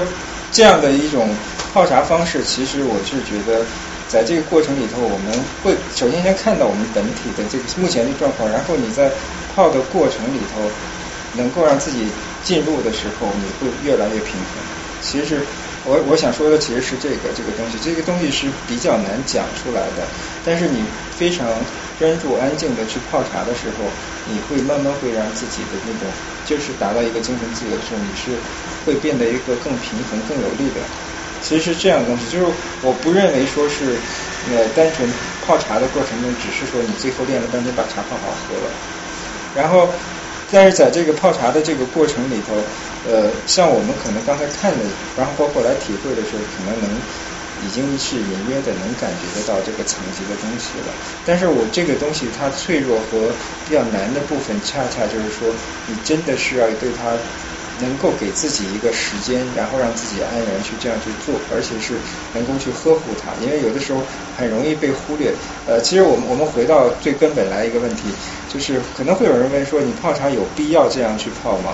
其实会有这样的问题，说，就是有必要按照这个过程去泡吗？其实这个东西是它的答案，只能说是在你做的过程中，你体会，你才才有资格去判定它有价值或没有价值。所以其实我我就觉得，像呃我们这个。呃，今天就是泡茶的这种呃状态和感觉，其实是是需要长一个一个时间去慢慢去养成的。就是嗯，包括像我们刚才说呃很多的这个这些关注的细节，其实我觉得你们的那个观察力和感知力非常的强。就包括刚才能听到那个声音，那个水流的那个声音。其实我我不知道，就是你们有没有听到，就是我刚才。杯子里是倾到这儿，我是反正是有一把声音放出来的，就就我把水倾到这儿是会有一放出来。为什么会这样放呢？就是呃，我们会回到最初啊，就是刚才会问说这是什么茶，然后呃，因为我我为什么去迟迟不给答案呢？其实是因为我这个茶席。铺设构建在这儿之后，我不知道你们现在喝到这个茶之后，再看这个茶席，会不会觉得这茶席的调性和这个茶的味道其实有异曲同工的相似之处？就通感上来说，它们有相似性。就你们喝到茶的感觉来说，和这个这个的感觉有没有相似？就是它们有有一个一个一个相似的调性在。因为我们刚才喝的茶其实是白茶。然后在中国六大茶里头，白茶其实是一个很有点特殊的茶，因为它看着它比较年轻。我们说看史料记载，它好像有关它的记载出现的比较靠后，在清末的时候。但实际上，我们从它工艺上探究呢，它其实这个茶又是一个比较原始的茶。为什么？所谓白茶是把茶采下来，看起来它的原理最简单，是把它直接晒干就可以，它就叫白茶。它不经尾雕，不经揉捻，不像其他茶里加那么多，可能它是更接近于自然的。所以在这个明代的时候，田一腾的《主权小品》里头啊，就是有过类似这个工艺技技技术方呃技术，它的里边说的就是说，呃，茶火作为次，生晒为上，一更尽自然，且无烟火气。其实那个时候他没有明确说是白茶，但是我们隐约能够感觉到它就是白茶这样一个记录。所以这个茶呢，它就是属于更接近这种植物本身的这样的呃调性的这样的一个茶，它特别特别自然，它是直接晒干了，所以它带有很多天然性的东西。那这个茶其实也是比较呃。像古老，我们以前把它认为原始绿茶的一种制法，就是把它最早采鲜叶而食之后，就是把茶叶采下来，为了便于贮存和和收藏，然后把它也是晒干了。其实那个茶呢，就是应该说更接近于说我们说原始的这个白茶，所以它有一个寓意是，它带有一个这种初始和天然的这个意味。其实也这也是恰恰我我今天想想让我们呃。感受到的吧，就是茶带我们学是走上我们那个天然，就是我们可能在现代社会里有很多不同的身份和那个界定和认定的时候，我们可能在心灵自由上，我们可能要回到那个更天然的一个姿态上去。包括我们通过这样看起来，甚至说它是有规矩的一个泡茶方法，它其实是一个通道，是让我们更多的去去去找到那个最自然的那一面。其实通过把我们以前那种。无有形无形的给我们所捆绑的那个东西，去把它慢慢通过那种方式，然后把它把它拿掉。其实就是这个这种想法吧。我所以我们今天泡的这个茶是是白茶，而是白茶里头，而且它不是那种精工细作的白茶。白茶其实是有不同的级别的。那直接采下来那种特别细的，就是芽芽头一类的，就是单独芽头，它就叫银针，叫白毫银针。然后一芽。两叶采摘的这个等级略次之的叫白牡丹，叫白牡丹。然后我们今天喝的其实是级别比较低的，是寿眉，就是完全都是采叶子，采比较成熟的叶子。那所以这个呢，也其实也代表一种，就说这种对于茶茶树来说，它成熟的叶子也是它比较自然的姿态。所以从我自己喝茶角度来说，我可能偏向于喝更接近于这种自然的，或者它级别甚至不太高的一个茶。这也代表说茶有没有好坏，确实是有好坏的。就是它的好坏，首先建立在说，第一它是要有安全性基础上的；第二呢，就是说这个茶呢，它不单纯是说我们被外界，比如说现在中国国内呢有很多所谓的名茶，它是人慢慢赋予它的那种很。很多的这种概念之后，让它被追捧，但实际上就是你把它还原到还是本身植物本身的时候，然后你静下心来去喝它的那个味道，你可以不按照那个概念去选茶，然后你可能是真正找到是属于你自己的那个那个茶，所以这也是说我们看的有时候通过。这样喝茶的方式，这种理念，你也知道，你可以选择看待这个世界的方式也是可以这样，你不必用别人的概念去去套你的这个生活和你自己的那种选择那种价值，你可以选择真正是适合你所要的东西。所以这个呢，才是我觉得在喝茶过程中我们能够借由这个天然，然后来找到的那个东西。好，我觉得我今天 好像也也也讲了比较多了，那下面就有一点时间我们。有问题吧？有问题想提问的话，我们可以来来来交流一下。好，嗯嗯，先来那个。从简单的问题开始吧。您开始的时候是如何决定放多少茶叶？嗯，这个问题其实就是像很多学科的那个初始问题，也是一个一个终极问题一样。就是其实这个投茶量，当然我们从最初来学习茶的时候，可能有固定性的一个模式让你去探寻它的规律。比如说一百毫升，我们现在比如说六克到七克茶是作为除了绿茶以外的这个其他茶，比如像乌龙茶、红茶，我们可以按这个比例去去去练习。但实际上呢，就是你一定对茶有一定熟知和认识的时候，你其实。是根据你要用什么样的容器去泡，比如说我用紫砂壶，用瓷壶，它俩的这种保热性不一样，所以我的投茶量大小是不一样。根据季节有关系，比如说有的时候就是冬天天气比较冷的时候，它可能是需要借助这个茶的这个气息或者是更浓烈的东西，给人一个强烈的这么一个，我可能投茶量会略大。然后有些时候就是比如说夏天我要解暑或者是。那我可能反倒是水量要大一些，茶茶可能要淡一些。然后这些其实有很多微妙的这种考虑因素在里头。然后有些茶呢，其实是你可能是要注重它用它的疗效来来，比如说你就像我们说吃吃了一个不太好消化的东西，你要想想用这个茶来助消化，你可能要浓一些。所以这个是一个，就是你跟茶足够亲，你就像朋友一样，你是会用它不同的特性，然后选择它的这个头茶，它是一个活的。它不是单纯是变成一个固定的死的一个一个一个量化的东西。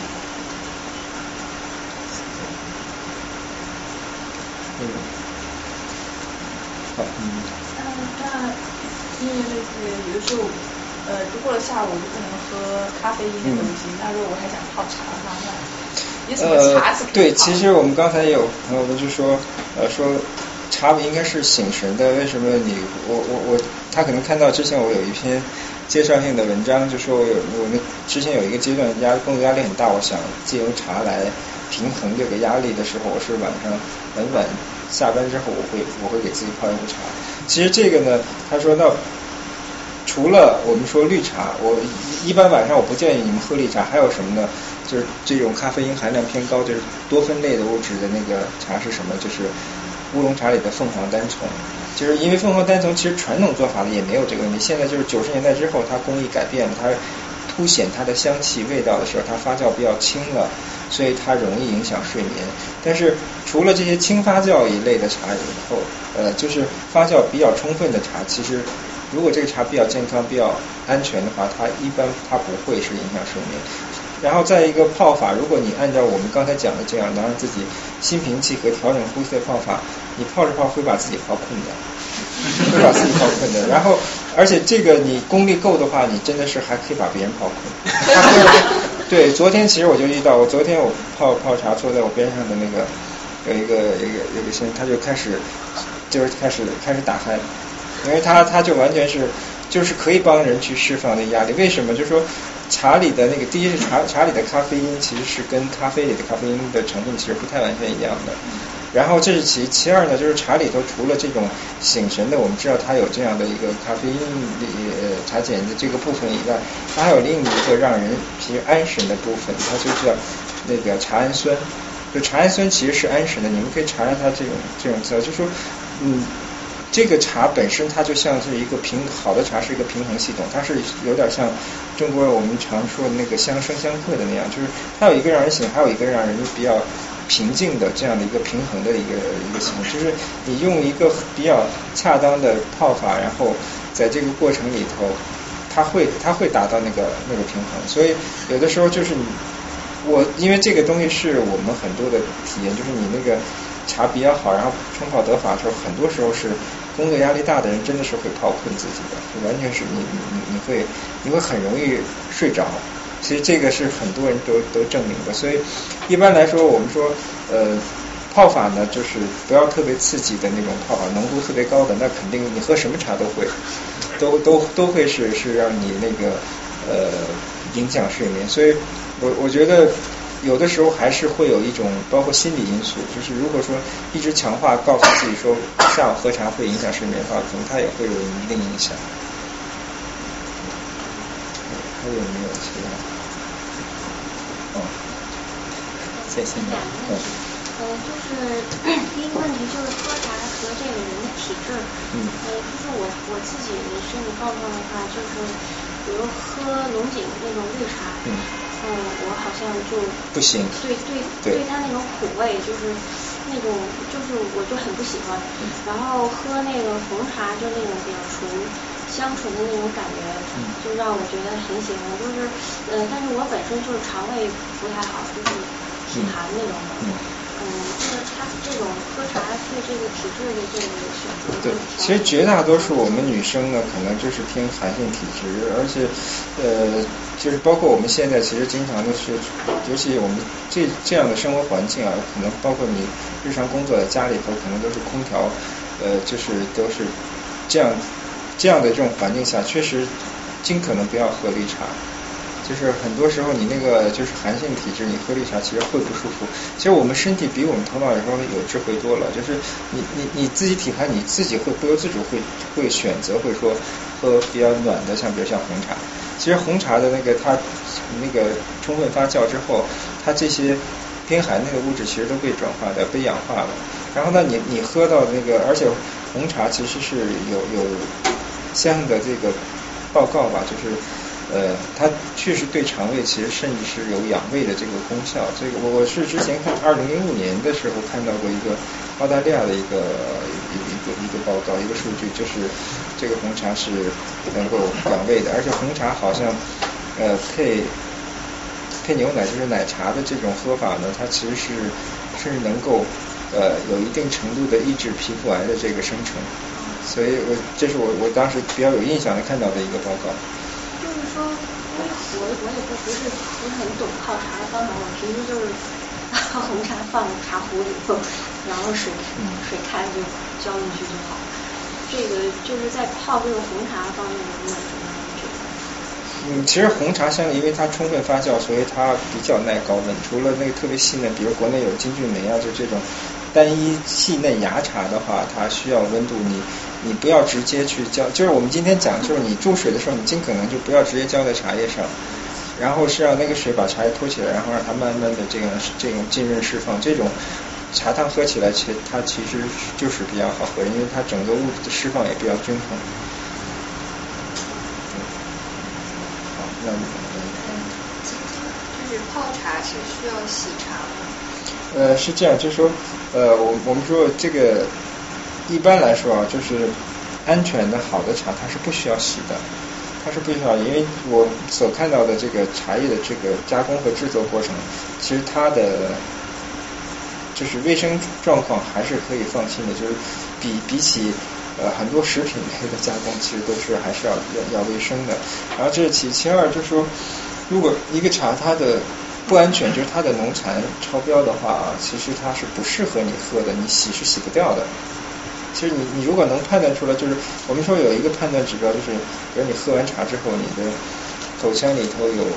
有特别强烈的那种不适应感，就是尤其是舌舌尖儿的部分，它会有特别强烈的刺痛、麻，然后包括喝完之后你喉咙特别干燥、极其干燥，或者说是那种火辣的感觉的话，其实有的时候我们往往喝茶的时候容易忽略这些这些感受，你你其实还是。去感觉一下，就你喝完之后，就像我们说这，你咀嚼完之后，你用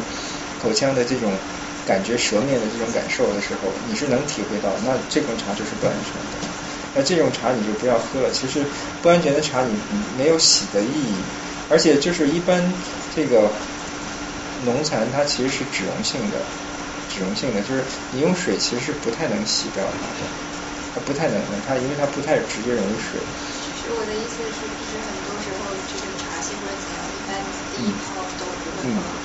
对，其实就说呃，从这个中国这个所谓有喜茶这个传统是是明代的那个呃文人他们喝这个戒茶的时候，那这个戒茶的时候，戒茶是因为它生长的环境其实当时因为有沙土，所以他就要把它清洗一下。然后呢，这个到后来其实到八十年代就是中国。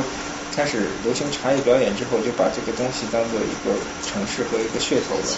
对，其实没有必要。就是包括如果你们有机会去到茶区，或者说见到很多原来这个做茶学研究这些这些专家、这些老先生，他们其实根本就不会洗茶的。其实他没有必要，因为而且呢，其实这个茶的这个很多很多茶类，它的第一泡乌龙茶里它有茶皂素。这个茶皂是有时候我们泡茶的时候，它表面上有有细腻的那个小的泡沫，其实那个东西它不是不洁净的东西，它那个那就是它的那个皂素部分，它它会有这样一个泡沫。那个茶皂素其实是对人体有益的精华，它能增强人体的抵抗力。所以这个茶如果说安全，它根本没有必要洗；不安全的话，就就其实洗也洗不掉，就干脆就不要喝了。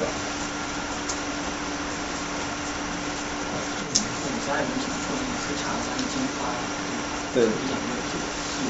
嗯，有道理，因为这个我们说，其实湖南的这个黑茶呢，它原来就是被视为就是边销茶，叫边销茶，就是销销少数民族地区，然后基本上是呃销在这个藏族还有包括新疆这个地区。那这些地方他们其实原来是呃运输不便，特定的这个气候让他们没有新鲜的蔬菜水果，所以他们是需要靠这个茶来帮助消化，然后补充维生素，然后包括那个里边的含的那个那个菌类，他们就俗名叫金花的那个菌类，它学名叫贯突散囊菌，这个它就是有益于就是有益于消化，然后包括降血脂，然后它还有能够就是它是而且这个茶本身茶性是偏凉性的，它的那个当地牛羊肉还有包括乳制品的这种饮食习惯。呃，还包括他们当地的那个粮食主食，就是像青稞这样的东西，它其实都是偏热性的，所以它它需要这样的茶来来来平衡。然后那个贯突散囊菌其实是对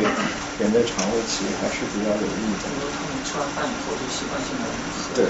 没事儿。对，没有问题。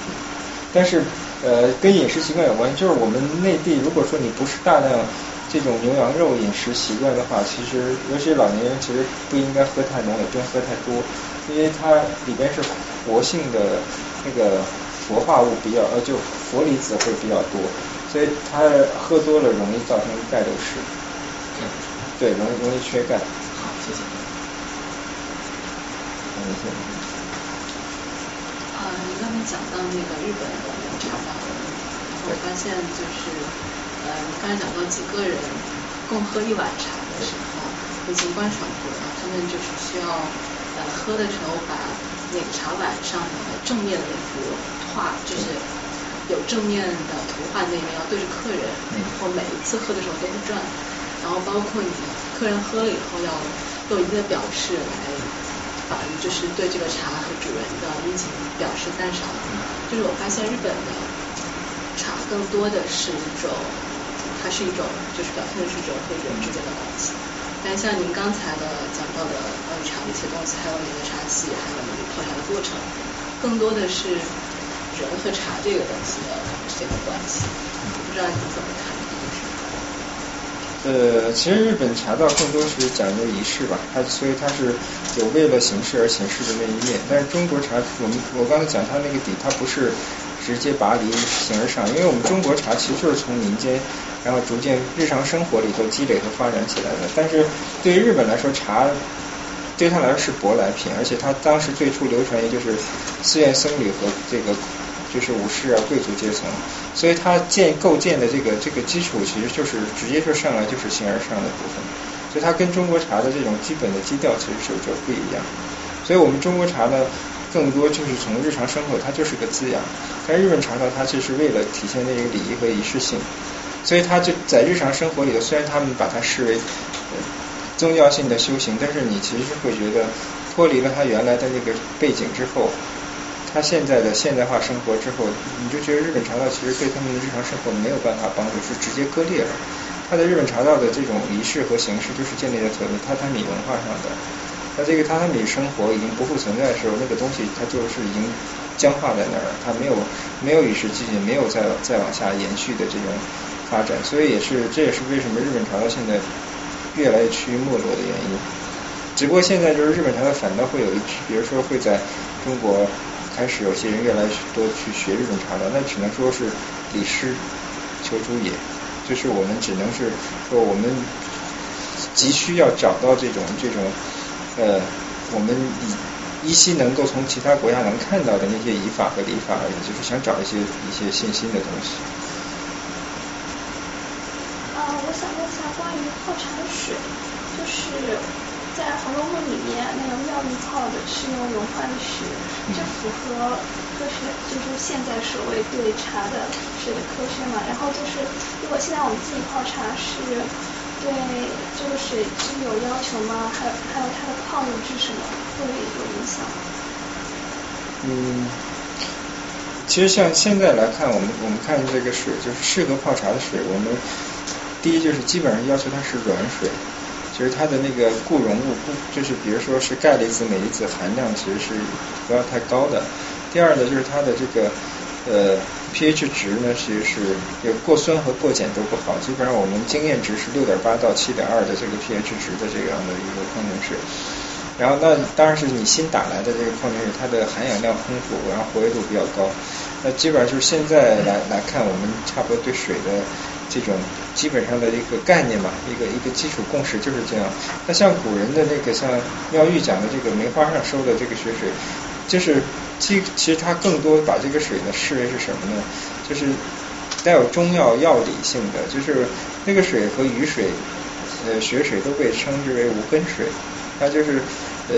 作为一味中药的这种，它其实把那个水呢，它是不是直接把那个雪水化了之后就吹学它是要像酿酒一样，它是封在坛子里头，要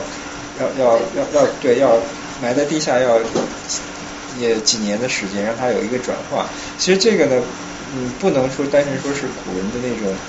故弄玄虚，或者是他们的主观性东西，因为我们知道，就是它，比如说这个雪水它所产生的这个时间，呃，它收集的地点是要求干净的、洁净的。其实不，这个曹雪芹在《红楼梦》里所用借妙玉之口写出来的这个，它是有比较刻意的这种文，就是文化的这样的一个，呃，把它。就是文学性表现的一个夸张性的一个一个描述，但是在比如说古人的这个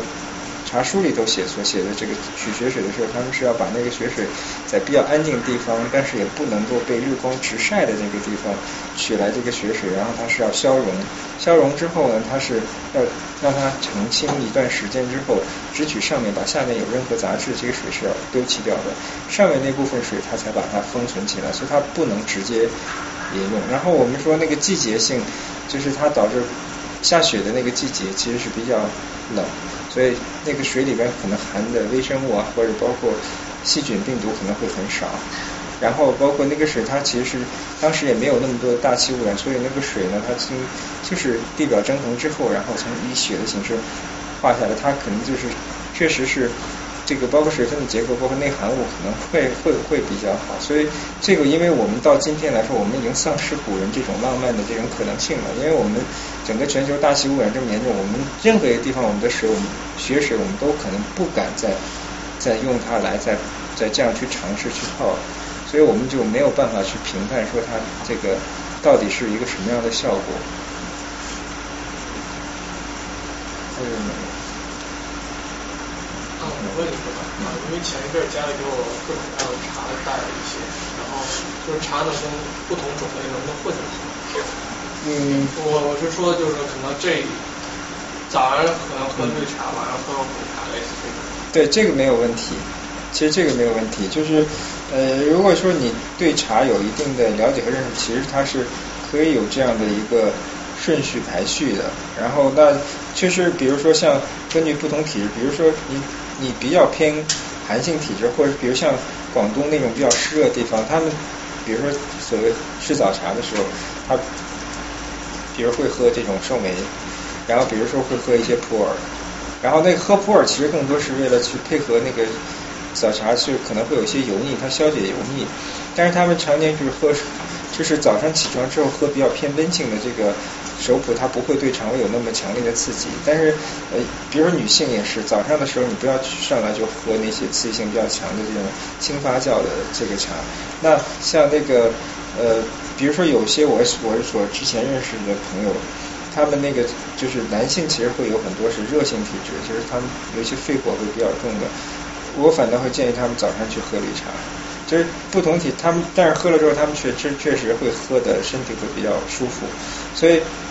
基本上我们说早上其实是生发之气，到到中午和下午的时候呢，其实它应该是趋于你身体是要开始趋于安静的时候，你就是要喝不要喝太刺激的，其实不要喝太刺激的茶，而且就是有的时候你们相信自己身体的感觉，就是你喝到那个茶，你身体比较排，比如说你会心慌。胃不舒服，你会喝了之后，你会自己会能够体察到身体那种感觉不是太愉悦的时候，你真的是这个茶，无论它安全不安全，或者是不是一个好茶，它都是你不应该喝的茶。所以有的时候是听从自己身体这种感受是比较准确的。你们还有没有？那镜头问一下那个泡茶的水的温度是一定要等水沸了以后，嗯，啊，就泡茶还是要等一下？对，呃，是我我们基本上是水沸了之后呢，你还是要稍等片刻，不要让那个水还在壶里沸腾的状况下，你你你倒水，然后你要让那个水面稍稍平静之后，你再注水。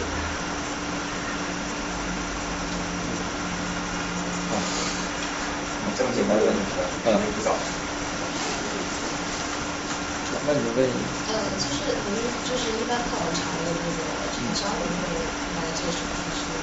其实它有有一些用途吧，就是一一个是可以当做，其实用途挺多。一个是可以当花肥，如果说你不把它晒干的话啊，就是呃，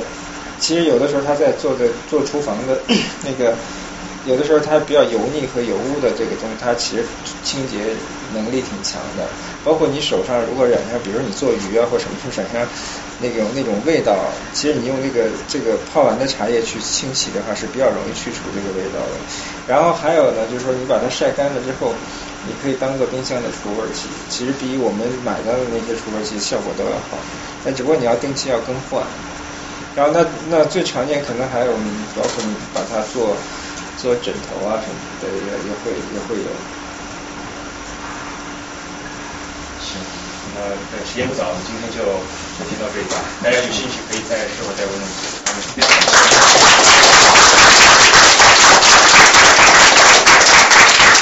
哦，我们我们下一周是那个暂停一周，呃，大家可以过个好过个长假，然后我们再下周我们会发会发呃会发那个活动通知，呃，七月十二号是那个研究西藏问题的专家李江林老师来给我们讲西藏问题，那，七月十九号是呃非常著名的南方前南方中文记者方可成来给我们分享他的新书，呃，中国人民的老朋友，也是关于时政通呃时政话题。